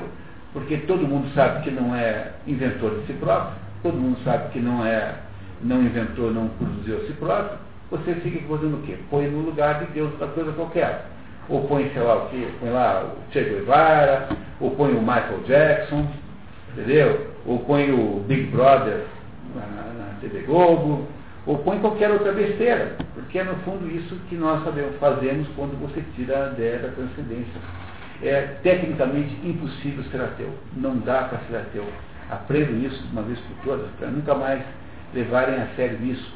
Os ateus são até bem úteis, porque eh, como são sujeitos interessados em provar que Deus não existe, acabam sendo aí intelectuais divertidos, fazem raciocínios interessantes, não é? Tem até, e todos eles viram religiosos. Todos 100% dos ateus depois se continuam. Quanto mais você insiste em ser ateu, mais ele vai chegar numa hora e vai descobrir que ele não é ateu. E estava só olhando para o Deus errado. Tá? Tanto é que você pega o, o, o Marquês de Sade, Marquês de Sade é um escritor da época da Revolução Francesa. Tem uma personagem sádica, que é o Dom que é um daqueles terríveis condes de depravados, né? E o Dom diz assim, a única coisa que eu não perdoo a revolução foi não ter matado Deus. Porque, no fundo, estaria completo e perfeito o projeto da Revolução Francesa se ela tivesse conseguido matar Deus de alguma maneira. Porque era essa, era essa, no fundo, a ideia de matar Luís XVI, que foi o último, o último dos Bourbons, não, né? Mas aquele que foi morto durante a Revolução Francesa é, que, porque o Luís XVI, coitado, era um rei bom, um sujeito que não era, não era agressivo, não fez mal a ninguém, era, era um rei condescendente, ele havia concordado com todas as condições, ele havia é, concordado em ser um rei constitucional, por que, que o mataram? Mataram porque precisaria matar simbolicamente alguém para matar Deus. Por que então não matar o rei? O rei é, simbolicamente, a melhor substituição de Deus, porque o rei manteve, né, mesmo depois da fórmula medieval, ou seja, mesmo na monarquia absoluta, o rei manteve essa, essa conotação divina. Então, matar o Luís XVI era apenas uma maneira de simbolicamente matar Deus. E quem é que mata Deus? São esses sujeitos como Homé. Homé são esses intelectuais que farão durante todo o século XIX o envenenamento geral contra o quê? Contra o ancião regime. O ancião regime é o regime que veio antes da Revolução Francesa, ou seja, aquele regime em que havia ainda uma, uma espécie de hierarquia natural na sociedade que partia da, do poder espiritual para o poder temporal e depois para o poder econômico, porque a sociedade humana sempre se orienta em função dessa hierarquia de poderes. E isso é outra coisa para lembrar sempre, não esquecer de modo nenhum, que as coisas humanas são hierárquicas e o poder econômico é o mais baixo dos três, embora no, no mundo, no Brasil seja difícil explicar isso, que o brasileiro pensa que tudo, tudo, tudo é dinheiro, né? Então nós temos aqui um problema seríssimo, é essa ilusão de achar que o dinheiro resolve tudo na vida e que o dinheiro é o único jeito que tem de mandar no mundo, quando na verdade é bem o contrário, o dinheiro na verdade é um poder muito pequeno, minúsculo quase, perto dos outros dois. Acima do poder do dinheiro está o poder político, que é muito maior do que o poder econômico, e acima do poder econômico está o poder espiritual, que é muito maior do que os outros dois. Vocês compreendem isso, né, pessoal? O que eu estou dizendo? Vocês entendem, estão entendendo bem o que estou dizendo para vocês? Né? Ou seja, o sujeito que tem apenas dinheiro, ele só pode fazer três coisas com dinheiro. Ele pode, primeiro, empregar pessoas que não têm dinheiro nenhum, que é o conceito de emprego. Né? Emprego não é isso? É um sujeito que tem dinheiro que prega um que não tem. Eh, segundo, ele pode comprar coisas, modificá-las e, vendê-las por um preço mais alto, que é a, a, a essência do comércio. Terceiro, ele pode, ele pode pegar esse dinheiro e pagar para o sujeito que tem uma arma na mão não bater nele. Que é a terceira e única última possibilidade de usar o dinheiro. Para mais nada serve dinheiro. Portanto, aquele que tem a arma na mão, que é o poder político, tem mais poder que aquele que não tem arma na mão, que só tem dinheiro. Entendeu? Se você tem que pagar, se todo dia um sujeito te cobra um dinheirão para não bater em você, quem que tem poder? Você ou ele? Ele, meu Deus do céu. Portanto, o poder militar, o poder, o poder da violência, o poder político é mais forte do que o poder econômico. Não é? Em todo país normal é assim. Nós aqui é que não entendemos isso ainda. Entendeu? Entre um, império, entre um empresário riquíssimo, com a carteira cheia de dinheiro, e um moleque com 38, na, um marginal com 38 na, na, na mão, quem é que manda mais? Os dois numa esquina escura, de madrugada. Mesmo assim, manda mais do que tem uma, uma arma, né? porque ele tem o poder de fazer a violência instantaneamente, ele tem o poder de submissão do outro. Né? Ou, por outro lado, o poder político manda muito pouco também, porque o poder político tem, ele não consegue entender o mundo espiritual.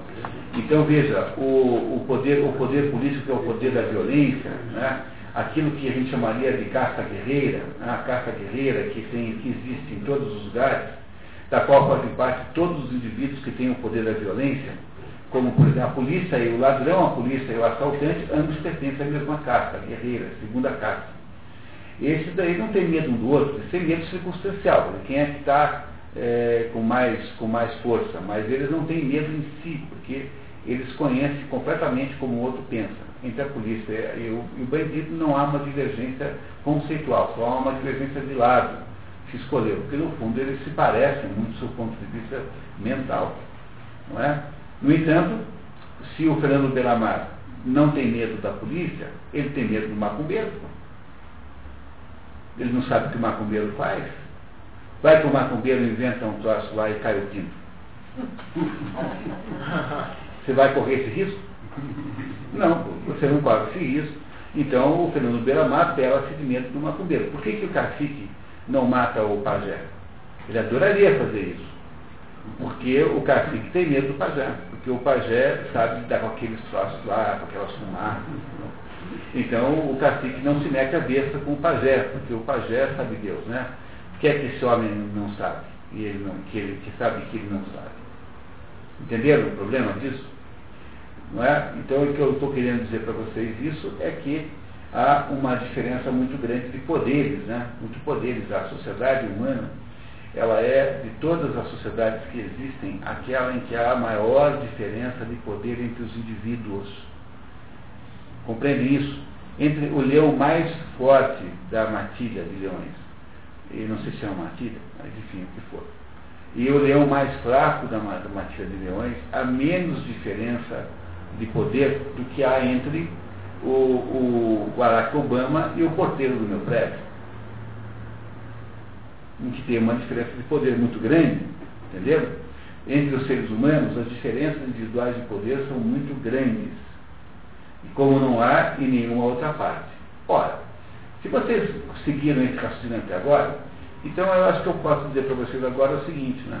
É que há aí nessa história da Madame Bovary que se fazer uma comparação e uma análise desses dois fatores, da ambição que esses dois têm diferente, ou seja, daquilo que eles, que eles são diferentes, e na quantidade de poder que eles têm. Vamos tentar entender isso?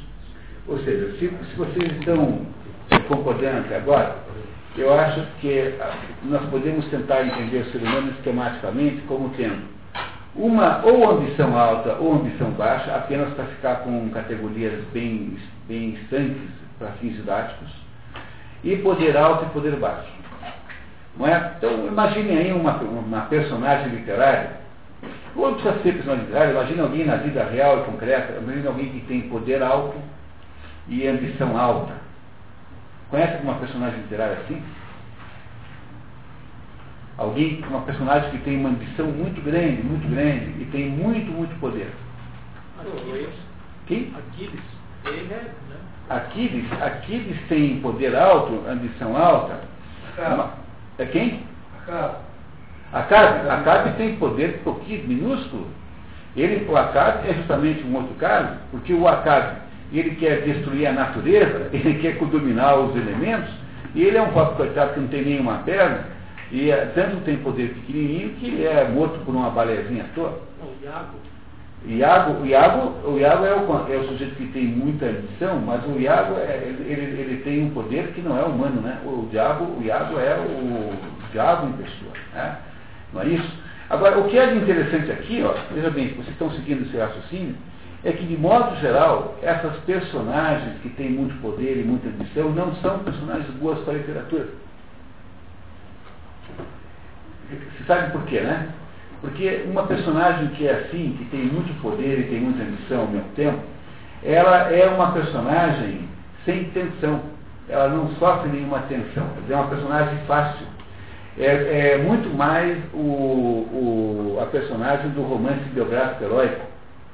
Não é? Os feitos de Napoleão Bonaparte, os feitos de não sei quem, os feitos de não sei quem, os feitos de Aquiles, os feitos.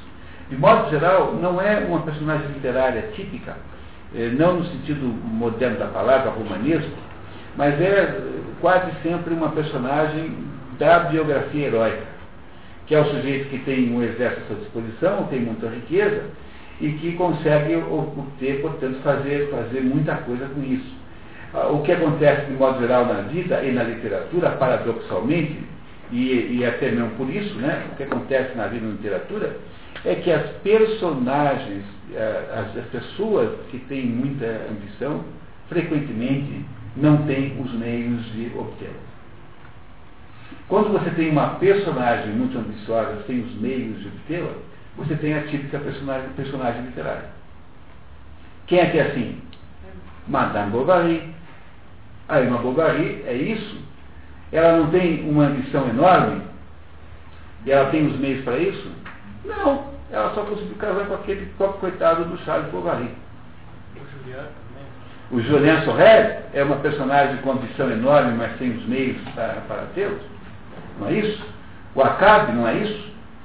Uma outra personagem que nós vimos aqui é o Lucien de Rubempré, aquele do uh, Ilusões Perdidas, aquele sujeito que tem uma enorme ambição de se tornar o maior jornalista da França, mas ele vai lá para Paris e, e, tem que morar no pior quarto do mundo, vive lá comendo uma comidinha lá de um restaurante que faz por camaradagem para ele, que não, a roupa dele é velha, ele, ele tem que ir na biblioteca porque não pode comprar um livro. Raskolnikov é assim também. Raskolnikov é assim também. Raskolnikov é tem uma ambição gigantesca e, no entanto, não tem o poder para resolver isso. Entenderam o que eu estou dizendo para vocês agora? Mas antes da gente continuar nessa linha, que é a linha que nos interessa em seguida, Vamos tentar olhar para as outras duas possibilidades? A primeira possibilidade é o sujeito tem muita ambição e muito poder. Essa, essa situação não é uma situação comum em literatura, porque como trata-se apenas de elogiar alguém, como se trata apenas de relatar alguém que fez muito porque tinha os meios para tanto, é, quase sempre você encontrará essa personagem no mundo real da política, da, não é? a história do Howard Hughes, é uma história assim. O sujeito tinha ambição e tinha também um dinheirão, aí fez lá o maior avião do mundo que já se fez até hoje, fez lá a TWA, fez lá um, um estúdio de cinema, não é assim? Essas personagens, elas não se, não se dão bem na literatura, porque a literatura gosta e precisa de personagens tensionais. O que é uma personagem tensional? É um sujeito que está, ah, está prisioneiro de uma situação de tensão. Quer dizer, ele quer, mas não pode. Um atrito. Um atrito. Uma, uma, uma contradição fundamental. Ele quer, mas não pode. O Agamenon. O Agamenon é um caso assim. Por isso é que ele é ruim como, como personagem literário. Ele só serve para ser morto lá pelo, pelo primo e pela mulher. Entendeu? O Agamenon, na verdade, não tem. Na, na, na, na, na Ilíada, o Agamenon é muito menos importante relativamente que qualquer um outro apesar de ser o mais poderoso de todos os gregos, esse poder é uma coisa tão natural no Agamenon, quer dizer, o fato de que ele pode fazer muito, é a mesma coisa que se diz assim, pô, o sujeito ali é trilionário, comprou um sorvete. Ninguém vai achar isso estranho, entendeu? Eu pego outro exemplo, o sujeito é trilionário, comprou um Mercedes-Benz de 500 mil reais. Ninguém acha isso feito nenhum. O sujeito tem um monte de dinheiro, comprar um Mercedes-Benz de 500 mil é meio natural. Agora, é muito incrível quando um sujeito que ganha salário mínimo, trabalha no café, no café ali é, na Praça da Espanha, consegue comprar um Mercedes-Benz de 500 mil. Daí vai dizer, mas aqui, olha que coisa impressionante que é isso aqui. Ou fazer um castelo, né? Ou fazer um castelo. Entendeu? Entendeu o problema? Entendeu? Entendeu o que é que tem interesse literário? A literatura se interessa pelo, pela situação tensional. Quando a situação não é tensional, é besteira, a literatura não tem interesse nisso. Porque você está falando do quê? Da revista Time elegendo o homem do ano. É, o Obama ganhar o prêmio da paz é a coisa mais ridícula que eu não posso imaginar numa coisa dessa, entendeu? Não é? é o cúmulo da, da puxação de saco, da sabugice, não é? Não é assim, é um negócio tão vergonhoso, tão vergonhoso, o sujeito não fez um item para a paz, nunca no mundo, nada, ele não existe ainda. E deram para o prêmio por quê? Porque ele é Obama, então tinha que fazer um pouco de puxação de saco para o Obama. Entendeu? Mas o Obama conseguir fazer lá um, uma negociação para a paz é uma coisa normal e é uma coisa muito comum, que faz parte da própria posição de ser presidente dos Estados Unidos. Não é? Eu quero ver o, o, o conseguir resolver o problema da Palestina. Daí eu digo assim, bom, aí temos algum mérito. Né? Se acontecesse uma coisa desse jeito. Logo, a literatura não se interessando por situações não tensionais, ela não tem muita, é, muito interesse nessa situação chamada é, grande poder, grande missão. Isso não parece ser fora do comum. Não é? Bom, a maior, a literatura, digamos, a personagem literária mais é, interessante, mais desejada, é a personagem literária que tem grande ambição e pouco poder. Essa é, de todas as quatro situações possíveis, aquela mais é, desejável, mais, mais comum, mais comum não, mais importante dentro da literatura. Mas há duas outras situações. Uma outra nós conhecemos há pouco tempo. É a situação do sujeito que tem muito poder, mas não quer nada na vida. Quem é que é assim, que vocês lembram? É recente, vimos recentemente, agora há pouco tempo. O menino da carta É, o Fabrício Del Dongo. Esse aí é o sujeito que, embora seja filho de conde, filho de marquês, tendo uma possibilidade de construir alguma coisa que ele quisesse, ele, no fundo, não tem a menor ideia do que ele quer e vai mais ou menos assim, que flutuando pela vida, deixando a vida fazer o que quiser na sua para ele. É alguém que não, que não tem essa, essa qualificação, tá? não, não tem esse interesse. E por último, você tem as pessoas que têm pouca missão e pouco poder. Embora possa parecer que dessas também a literatura não tenha, é, não, nessas a literatura não, não presta atenção, não é verdade. Porque essas aí também são interessantíssimas. E nós conhecemos uma hoje. Quem é que tem pouco poder e pouca missão? Charles Bovary. Esse aí não quer nada, né? O que, que ele quer? Nada. Ele não quer nada. Ele já ganhou na loteria casando com aquela mulher maravilhosa. Ele, na verdade, só quer esperar a filha crescer, para depois dizer, ficar olhando os netinhos é, brincarem embaixo das árvores. Ele não tem nenhuma missão. Nenhuma, nenhuma, nenhuma. Ele não quer nenhuma cidade grande, ele não quer ir para nenhum lugar mais complicado que aquele, ele não quer nem fazer a operação no político ele só inventa, ele só toca fazer operação no político porque a mulher e o Mé insistem, se não teria também, jamais teria por iniciativa própria feito aquilo. Ele, ele, só faz alguma coisa como mudar de cidade porque era necessário. Porque ele, enfim, não faria isso por ambição de modo nenhum. Parece que ele está fazendo interpretar assim. É o caso né, do, do Charles Bovary. A incompatibilidade central desses, desse casal está no fato de que a mulher dele está naquela categoria pouco poder e muita missão, e ele está na categoria pouco poder e, e pouca missão. Não parece justo concluir isso por enquanto? Diga, Zé. Não, vai lá. Porque, na verdade, eu não, não a vejo assim, com ambição e sim com uma personalidade extremamente infantil que buscava o complemento, digamos, do lado sentimental, porque ela gostava de quem, ela olhava uma pessoa e se apaixonava por ele já fantasiando uma situação. Tanto que começa a história dizendo que ela queria casar à meia-noite e que o próprio pai cortou isso, porque já sabia que a filha tinha uma tendência totalmente fantasiosa em termos de romantismo, que o marido, em momento algum, completou. Okay. A ambição dela talvez fosse nesse sentido. Sim. E não no outro. É, nesse sentido, exatamente nesse sentido. Porque, veja, ela, vocês acham que ela amava esses três homens aí que ela teve na vida? Essa é uma, essa é uma mulher que teve três homens, né? Teve três homens concretamente. Né? E amou qualquer um dos três? Não. Ela amava a filha? Não. Também não, aparentemente. A filha não parece ser o objeto central da vida dela, tanto é que ela, ela não tem a menor dificuldade em largar a filha lá e fugir com o boulanger para as Américas, para, né, para o outro lado do mundo. E, nesse ponto de vista, ela parece um pouco mais sensível.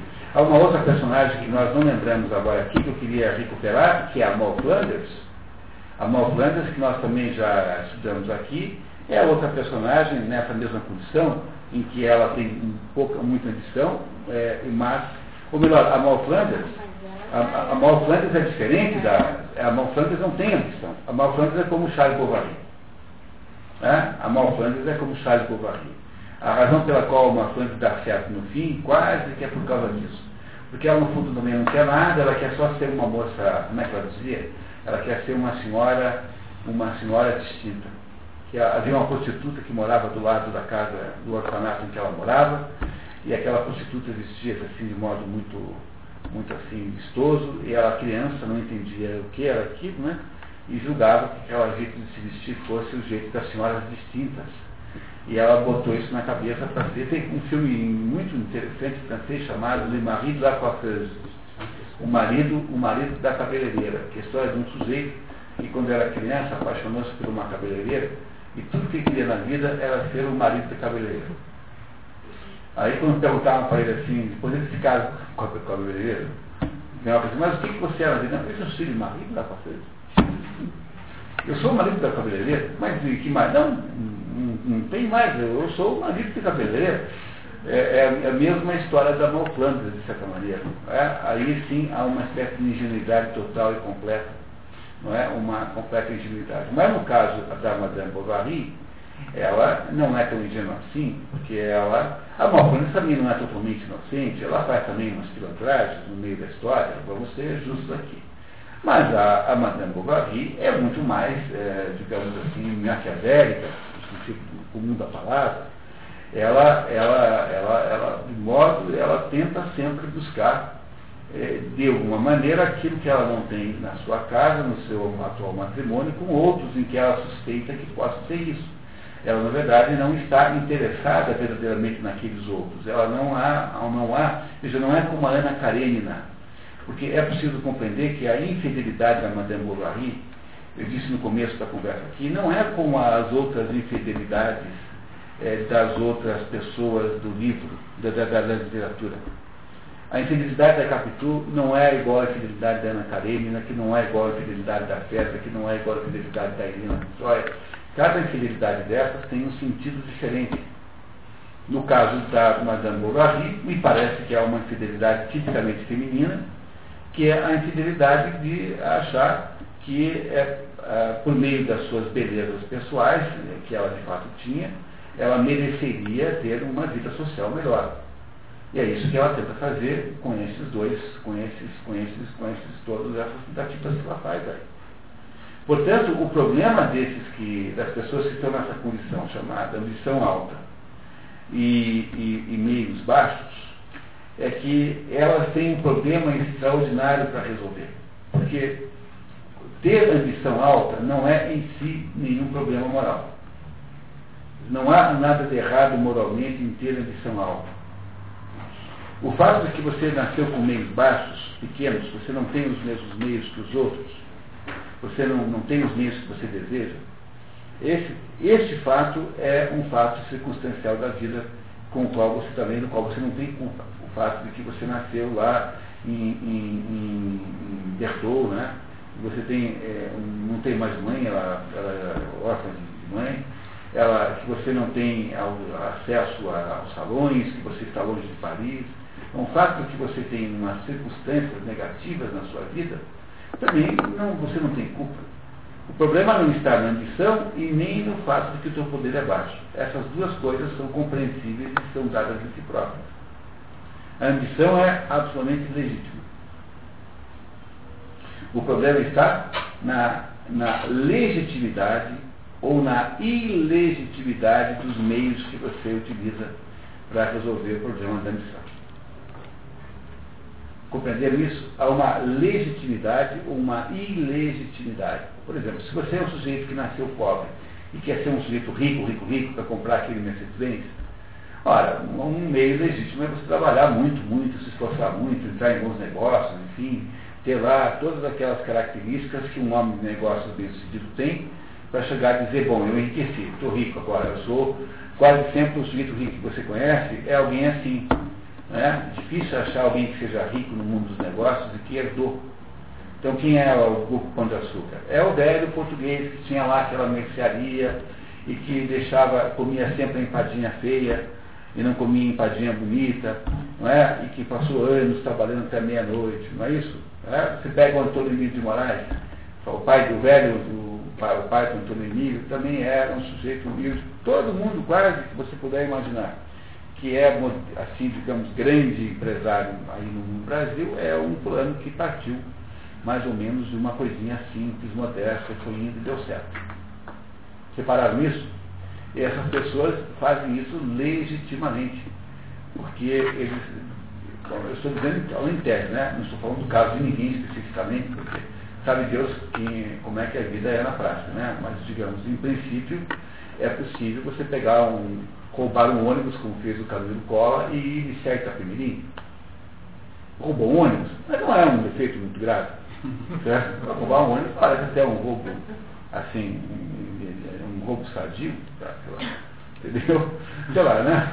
Roubou um ônibus americanos, parece, na Segunda Guerra Mundial.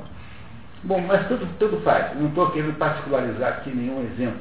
Apenas estou dizendo que há uma possibilidade de legitimidade em você resolver essa tensão. Porque se você é um sujeito que tem ambições altas e tem, ao mesmo tempo, poderes pequenos, tem baixos poderes, você pode tentar remediar isso de um modo legítimo. Há meios de fazer isso. Esses meios, obviamente, dependem de uma porção de circunstâncias, que não é o caso da gente debater aqui, porque não há nem esse assunto da noite. Não é? O problema que você tem aí é quando você faz a, a opção errada, ou seja, é quando você escolhe meios legítimos para resolver o problema. Não é? essa tensão tem que ser resolvida. Ou você a mantém, não é? Como é que faz o Charles Bovary? Como é que ele resolve a tensão? Ele simplesmente reduz a, a, a ambição. Ele põe a opção do tamanho dele. A Mal Flanders faz o quê? O que ela quer ser? Quer ser uma senhora distinta. Então, quando ela, no final do, do livro, consegue ser uma senhora distinta, ter, assim, digamos, uma certa aparência de respeitabilidade, quando ela volta dos Estados Unidos com o marido, né? Depois, finalmente, depois de ter quase sido é, executada na cadeia, né? Que passou por isso até, ela acaba sendo isso. Mas por que, que a Mal Flanders tem essa possibilidade de resolver o problema dela? Porque a ambição da Mal Flanders é o tamanho da sua pequena vida. Da sua pequena vida não, do seu pequeno desejo de ser uma senhora distinta. É essa a ambição que tem. Agora, a ambição do Raskolnikov não é assim. O Raskolnikov é o sujeito que quer consertar o mundo, quer ser o, o, fazer um novo homem, quer resolver os males do mundo. O capitão Agave quer é, dominar a natureza, deixa, dá para ter maior que essa, impossível. Ele imagina assim que ele, um capitão de um, de um, de uma, de um barquinho, do pecote, vai dominar os elementos que são sintetizados naquela baleia, vai conseguir botar o clima sob sua seu controle, os terremotos, os maremotos, enfim. É isso que o Acabe quer. Ele tem uma ambição extraordinária que ele nunca, em modo nenhum, consegue é, questionar. Ele nunca questiona isso. Nem o Raskolnikov questiona. Então, como que obsecos, obcecados, a palavra é, é, obcecado é, vem do latim da palavra cego. Obcecado significa estar cego. Não é? Secum, cego. Cego vem de secum, que era cego no latim. A palavra obsessivo é aquele sujeito que sentou e não levanta de jeito nenhum. Sessum, cadeira. Sentar, sessum. Obsessivo é o sujeito que sentou e não levanta, está imóvel e não larga a mão daquela ideia. Esses tipos de grandes ambições são tipos assim. Como eles não têm os meios, eles vão ter que encontrar ou uma maneira legítima de resolver, se for possível, se a ambição for compatível com a questão humana, porque a ambição do, do, do, do comandante capitão Acabe é incompatível com a estrutura da condição humana. Nós não iremos jamais conseguir matar, dominar a natureza. Por isso é que o, o Melville escreveu o livro, para justamente dizer para nós que no final das contas essa ambição reduz em morte, acaba na morte de quem tenta. Não acontece com o capitão Acabe, ele é morto pela baleia, porque nessa luta ele não vencerá sozinho. Essa luta só será resolvida no final dos tempos. Então, o, o capitão Acabe, né, representando a, a, civilização, e a baleia representando a natureza, diz o, diz o, o livro de Jó, são dois monstros, chamado Leviatã, ou chamado Behemoth, e esses dois monstros aí são dois monstros, não esqueci nunca. E eles, só, eles serão ambos churrasqueados no, na, grande, na grande festa do juízo final. Mas até lá, meu velho, você perde uma e ganha outra. Então você ganha numa quando? Quando você consegue destruir, destruir a, derrotar a varíola, por exemplo. Mas aí qualquer gripinha estúpida, né, qualquer, mata 200 pessoas em Curitiba há três meses. compreendendo como a natureza, você não consegue ganhar essa guerra. Você não vai conseguir vencer isso. Não dá para vencer isso, porque a natureza das coisas seja assim. A ambição do capitão Ahab é uma ambição absolutamente desmedida, fora de qualquer espécie de controle. Ela é fora, de, ela não tem é, compatibilidade com a condição humana. A ambição do Raskolnikov é uma ambição soberbíssima, é, incompatível com a condição humana. Olha, se Jesus Cristo, que era Deus, veio aqui e em nenhum momento disse que ia criar um homem novo, como é que todo comunista idiota acha que quer fazer isso? Pensa, pensa que coisa extraordinária. Jesus Cristo, que era Deus, chegou aqui e não, não quis criar homem novo nenhum. Falou assim, uma face assim só. Como é que todo sujeito metido a, a presidente do Partido Comunista acha que vai fazer um homem novo? Sujeito que não consegue parar de fumar, ele mesmo não consegue parar de fumar, acha que vai produzir um homem novo. Você não acha que há nisso uma espécie de loucura inacreditável? Essa é uma loucura da, da, do gênero humano. É gente louca. Nós estamos lidando com gente louca. Você tem brilho nata.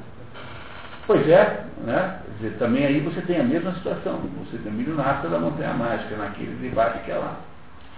Portanto, se a sua ambição é tão pequenininha que cabe dentro dos seus meios, você é uma pessoa que é capaz de ter de alguma maneira, uma realização. O problema da, do, do Charles Bovary não é que ele não se realizou. O problema do Charles Bovary é que ele casou com a mulher erradíssima para o seu grau de ambição. Entendeu? Ele podia comprar para ela uma Brasília 72 e ela estava querendo comprar um BMW 0 km. Entendeu? Ela, ela, tinha expectativa de morar no Jardim Los Angeles e eles conseguiam morar na Vila Totina. Vocês acham que vai dar certo um casamento desse? Não dá certo porque a ambição da Madame Bovary é muito maior do que os meios que ela tem, e para o caso da Madame Bovary, o que é que é o marido dela? Apenas uma espécie de meio. Ela não ama de verdade.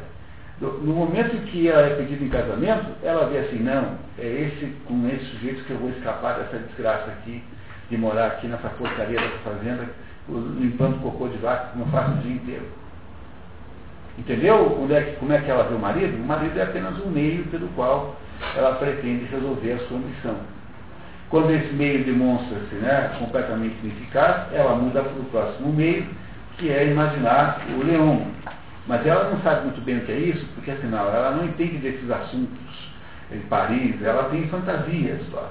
Aí, quando o leão eh, não consegue continuar aquele namoro, ela vai, ela vai, para o Rodolfo, que parece um sujeito que é o meio de verdade, porque o Rodolfo, de alguma maneira, parece rico, né? Parece um aristocrata, não é? E ela vai mudando de meio. No fundo, no fundo, ela está só querendo resolver o seu problema fundamental. O Julian Sorel, do Vermelho Negro, se vocês lembrarem bem, também tem o mesmo problema. Ele tem a ambição de parecer tão importante quanto os outros. Ora, como ele tem a ambição de parecer tão importante como os outros, ele usa, ele tem, ele, ele, ele usa ilegitimamente a aparência para dar essa impressão para os outros. Portanto, ele não é verdadeiramente aquilo que ele é, mas ele precisa parecer que ele é, porque no fundo é só o que ele quer. É, é parecer tão, tão bom quanto os outros. Vocês estão entendendo isso, pessoal? Está ficando claro isso? A missão dela é só aparecer, então. Ela não, ela quer ser rica, quer viver aquela vida parecência, ela quer ter uma vida é, à altura da beleza dela, ela sabe que ela é bonita. Então ela acha assim, que é uma injustiça muito grande, que uma mulher muito bonita como essa tenha casado com um sujeito que é um, um paspalho como esse Charles Bovary.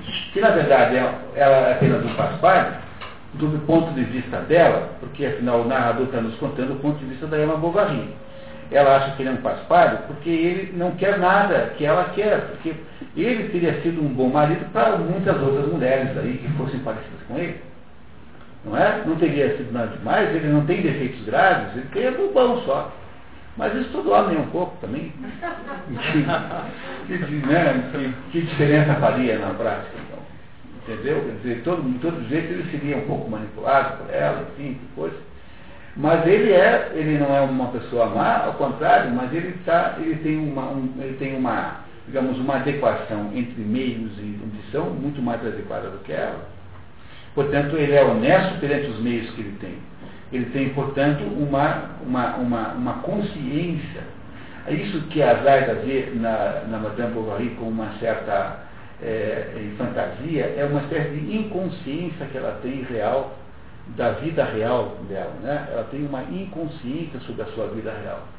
Ela vive de uma fantasia que é, que é muito aumentada com o episódio do baile, porque aquele mundo de fato que ela tinha visto nos livros existe. Olha aí, no baile. Né? Quando ela tem o episódio do baile, ela descobre que aquele mundo dos livros existe de verdade. Não esqueça que até então ela nunca tinha saído lá da Libertou, ela morava em Toste, Toste assim, meu Deus, o que, que deve ser Toste? Assim, Laminha pequena. Alguma coisa como Laminha pequena, entendeu? Alguma coisa de nada, assim. É isso, esse é o mundo que ela conhece. Aí um belo dia ela vai para aquele, para aquele baile e descobre o seguinte, né? Que naquele baile está provado que o mundo dos romances de fato é real e verdadeiro. Olha ele ali. Nesse mundo daqueles lustres estão ali aqueles salões, ela esvoaçando, né, rodando pelos salões nos braços de um visconde que a tirou para dançar, não é? Com aquele vestido, todo mundo olhando para ela, não poderia ter um mundo de fantasia maior do que esse. Como ela não consegue, na verdade, entender o mundo que é o mundo real dela, ela também não consegue estabelecer nenhum plano verdadeiramente organizado para produzir aqueles meios com os quais ela podia tentar melhorar. Não é? Não é isso? Se vocês pensarem bem também, de certo modo, é o que toda mulher faz com o marido. É, as mulheres casam e com maridos. Os maridos não muito, não muito é, raramente, são pessoas que têm de. A mulher tem um processo civilizatório é, em relação ao marido elas têm a capacidade de organizar a vida do marido para que ele possa produzir um sucesso econômico. Pois isso que é? Isso é um meio legítimo de produzir aquele sonho. A mulher tem lá um sonho, digamos, de sucesso social, de sucesso econômico, e se o marido dela não é capaz disso espontaneamente, que é coisa muito comum, muito mais comum do que se pensa, os homens são muito dispersivos, estão sempre procurando projetos quiméricos, né? no fundo, em outra última palavra é isso. Elas têm o poder de produzir uma série de ações que organizarão a, a vida do marido até que ele consiga. Isso é legítimo. E é, é muito comum. Lady Macbeth fazendo isso com o marido, só que aí no caso é para um fim ilegítimo, que é matar o rei Duncan. Né? O fim aí é completamente ilegítimo. Mas é o que ela faz, ela organiza o marido a influência que a mulher faz do marido é sempre nesse sentido. No entanto, ela não faz isso com o marido dela porque ela julga que esse marido dela é tão ruim, é tão é, absolutamente imprestável que, portanto, dali não há possível nenhuma recuperação. Está abaixo do mínimo necessário para o sujeito se recuperar. Ela vai entendendo isso na medida em que vai convivendo com ele e vai percebendo que ele é caso perdido. Porque ele já era caso perdido na primeira linha do romance, quando ele chega na escola e é ridicularizado por todo mundo, quer dizer, ele já era um perdedor, digamos assim, já no primeiro momento, no primeiro, na primeira linha, ele nunca deixou de ser isso, né? Não é? Nunca deixou de ser isso. Mesmo que você julgue que havia uma generosidade imensa em ele dizer ao, ao, ao Rodolfo que não queria mal, teria sido, digamos, uma coisa natural que ele tivesse encontrado o Rodolfo e tivesse dado um soco na cara. Não teria sido nada desproporcional, teria ter sido sentido, e o outro teria até recebido com uma certa, digamos, concordância, provavelmente. Não é? No entanto, ele consegue ser também humilde a um ponto de humildade absolutamente inumana, desumana, até nesse momento. Não é? é aquilo que o Chesterton diz, quer dizer, os valores humanos, os valores cristãos, dissociados do conjunto do cristianismo, são sempre perigosíssimos. É por essa razão também que você nunca deve sacar frases da Bíblia e ficar por aí defendendo-as assim por si próprias, com exceção do primeiro mandamento, amar Deus sobre todas as coisas. Mas se você pegar, por exemplo, o Deuteronômio, tem lá a seguinte sugestão, se o homem não quiser mais sua mulher, pode botá-la para fora de casa, contanto que ele dê uma carta dizendo que ela está dispensada é, daquele matrimônio. Está na Bíblia. Dá para você. A Bíblia, quando, quando critica o divórcio, dizia olhar para essa frase, né? Está escrito lá que pode. Mas por que a Bíblia tem, a igreja tem o poder de ser contra isso? Porque essa recomendação é contrabalançada por várias outras ao longo da, da Bíblia, que fazem então uma espécie de de, de conjunto que é para ser interpretado, e nunca uma coisa só. Entenderam? Logo, os valores cristãos nunca podem ser analisados individualmente, porque alguém que defenda a humildade cristã como o único valor da sua vida vai gerar um Charles Bovary, que é um sujeito bobo. Esse, o que é o Charles Bovary? É um sujeito que tem uma, uma prática de humildade cristã independente das outras coisas que devia ter. Portanto, é um sujeito que acaba tendo uma prática que é em si maligna, é em si ruim.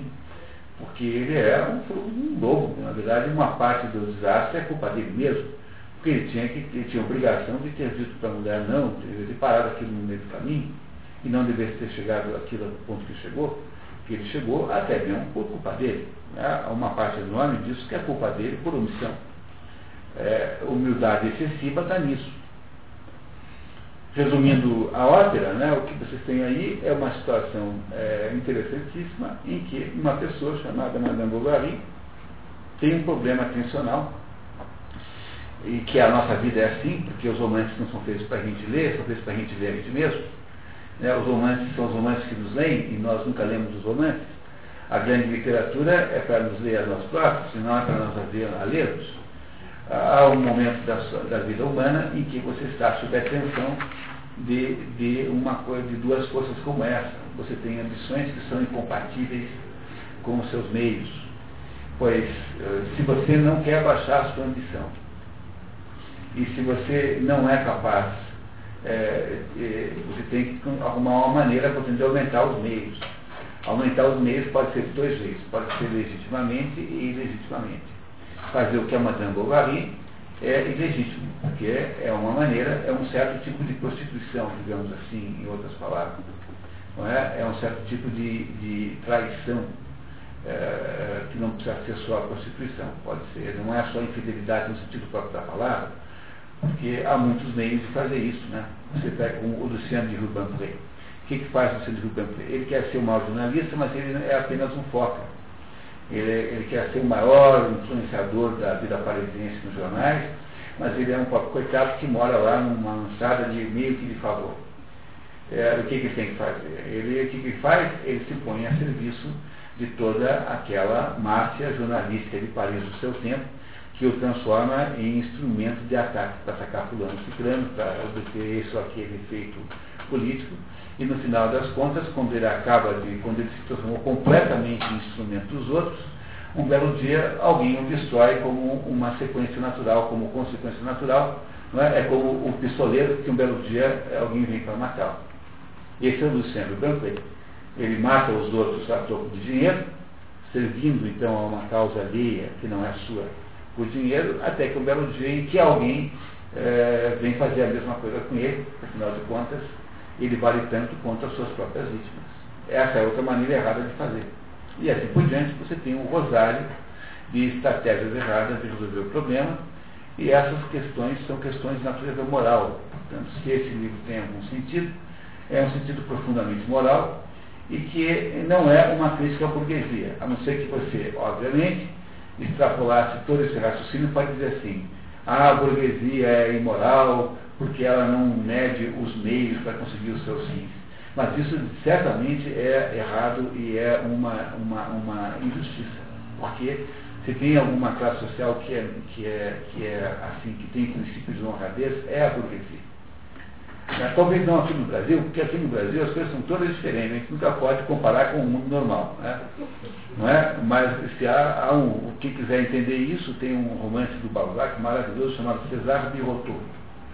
César Birotteau, que é um romance pouco conhecido e que é uma beleza de história, em que conta essa história de César Birotteau, que é um perfumista de Paris, que é, se entusiasma com o sucesso econômico é, comete erros estratégicos enormes, depois vai à falência. E aí é, passa o resto da vida reconstituindo o que ele havia perdido. Esse é o burguês. Essa é a mentalidade burguesa. Portanto, nisso não há nada de moral. Imaginar que esse livro possa ser uma crítica à burguesia, etc., é tudo mais ou menos é, leitura ideológica da obra. Nós devemos é, cuidar com essas coisas, porque elas são interpretações de época.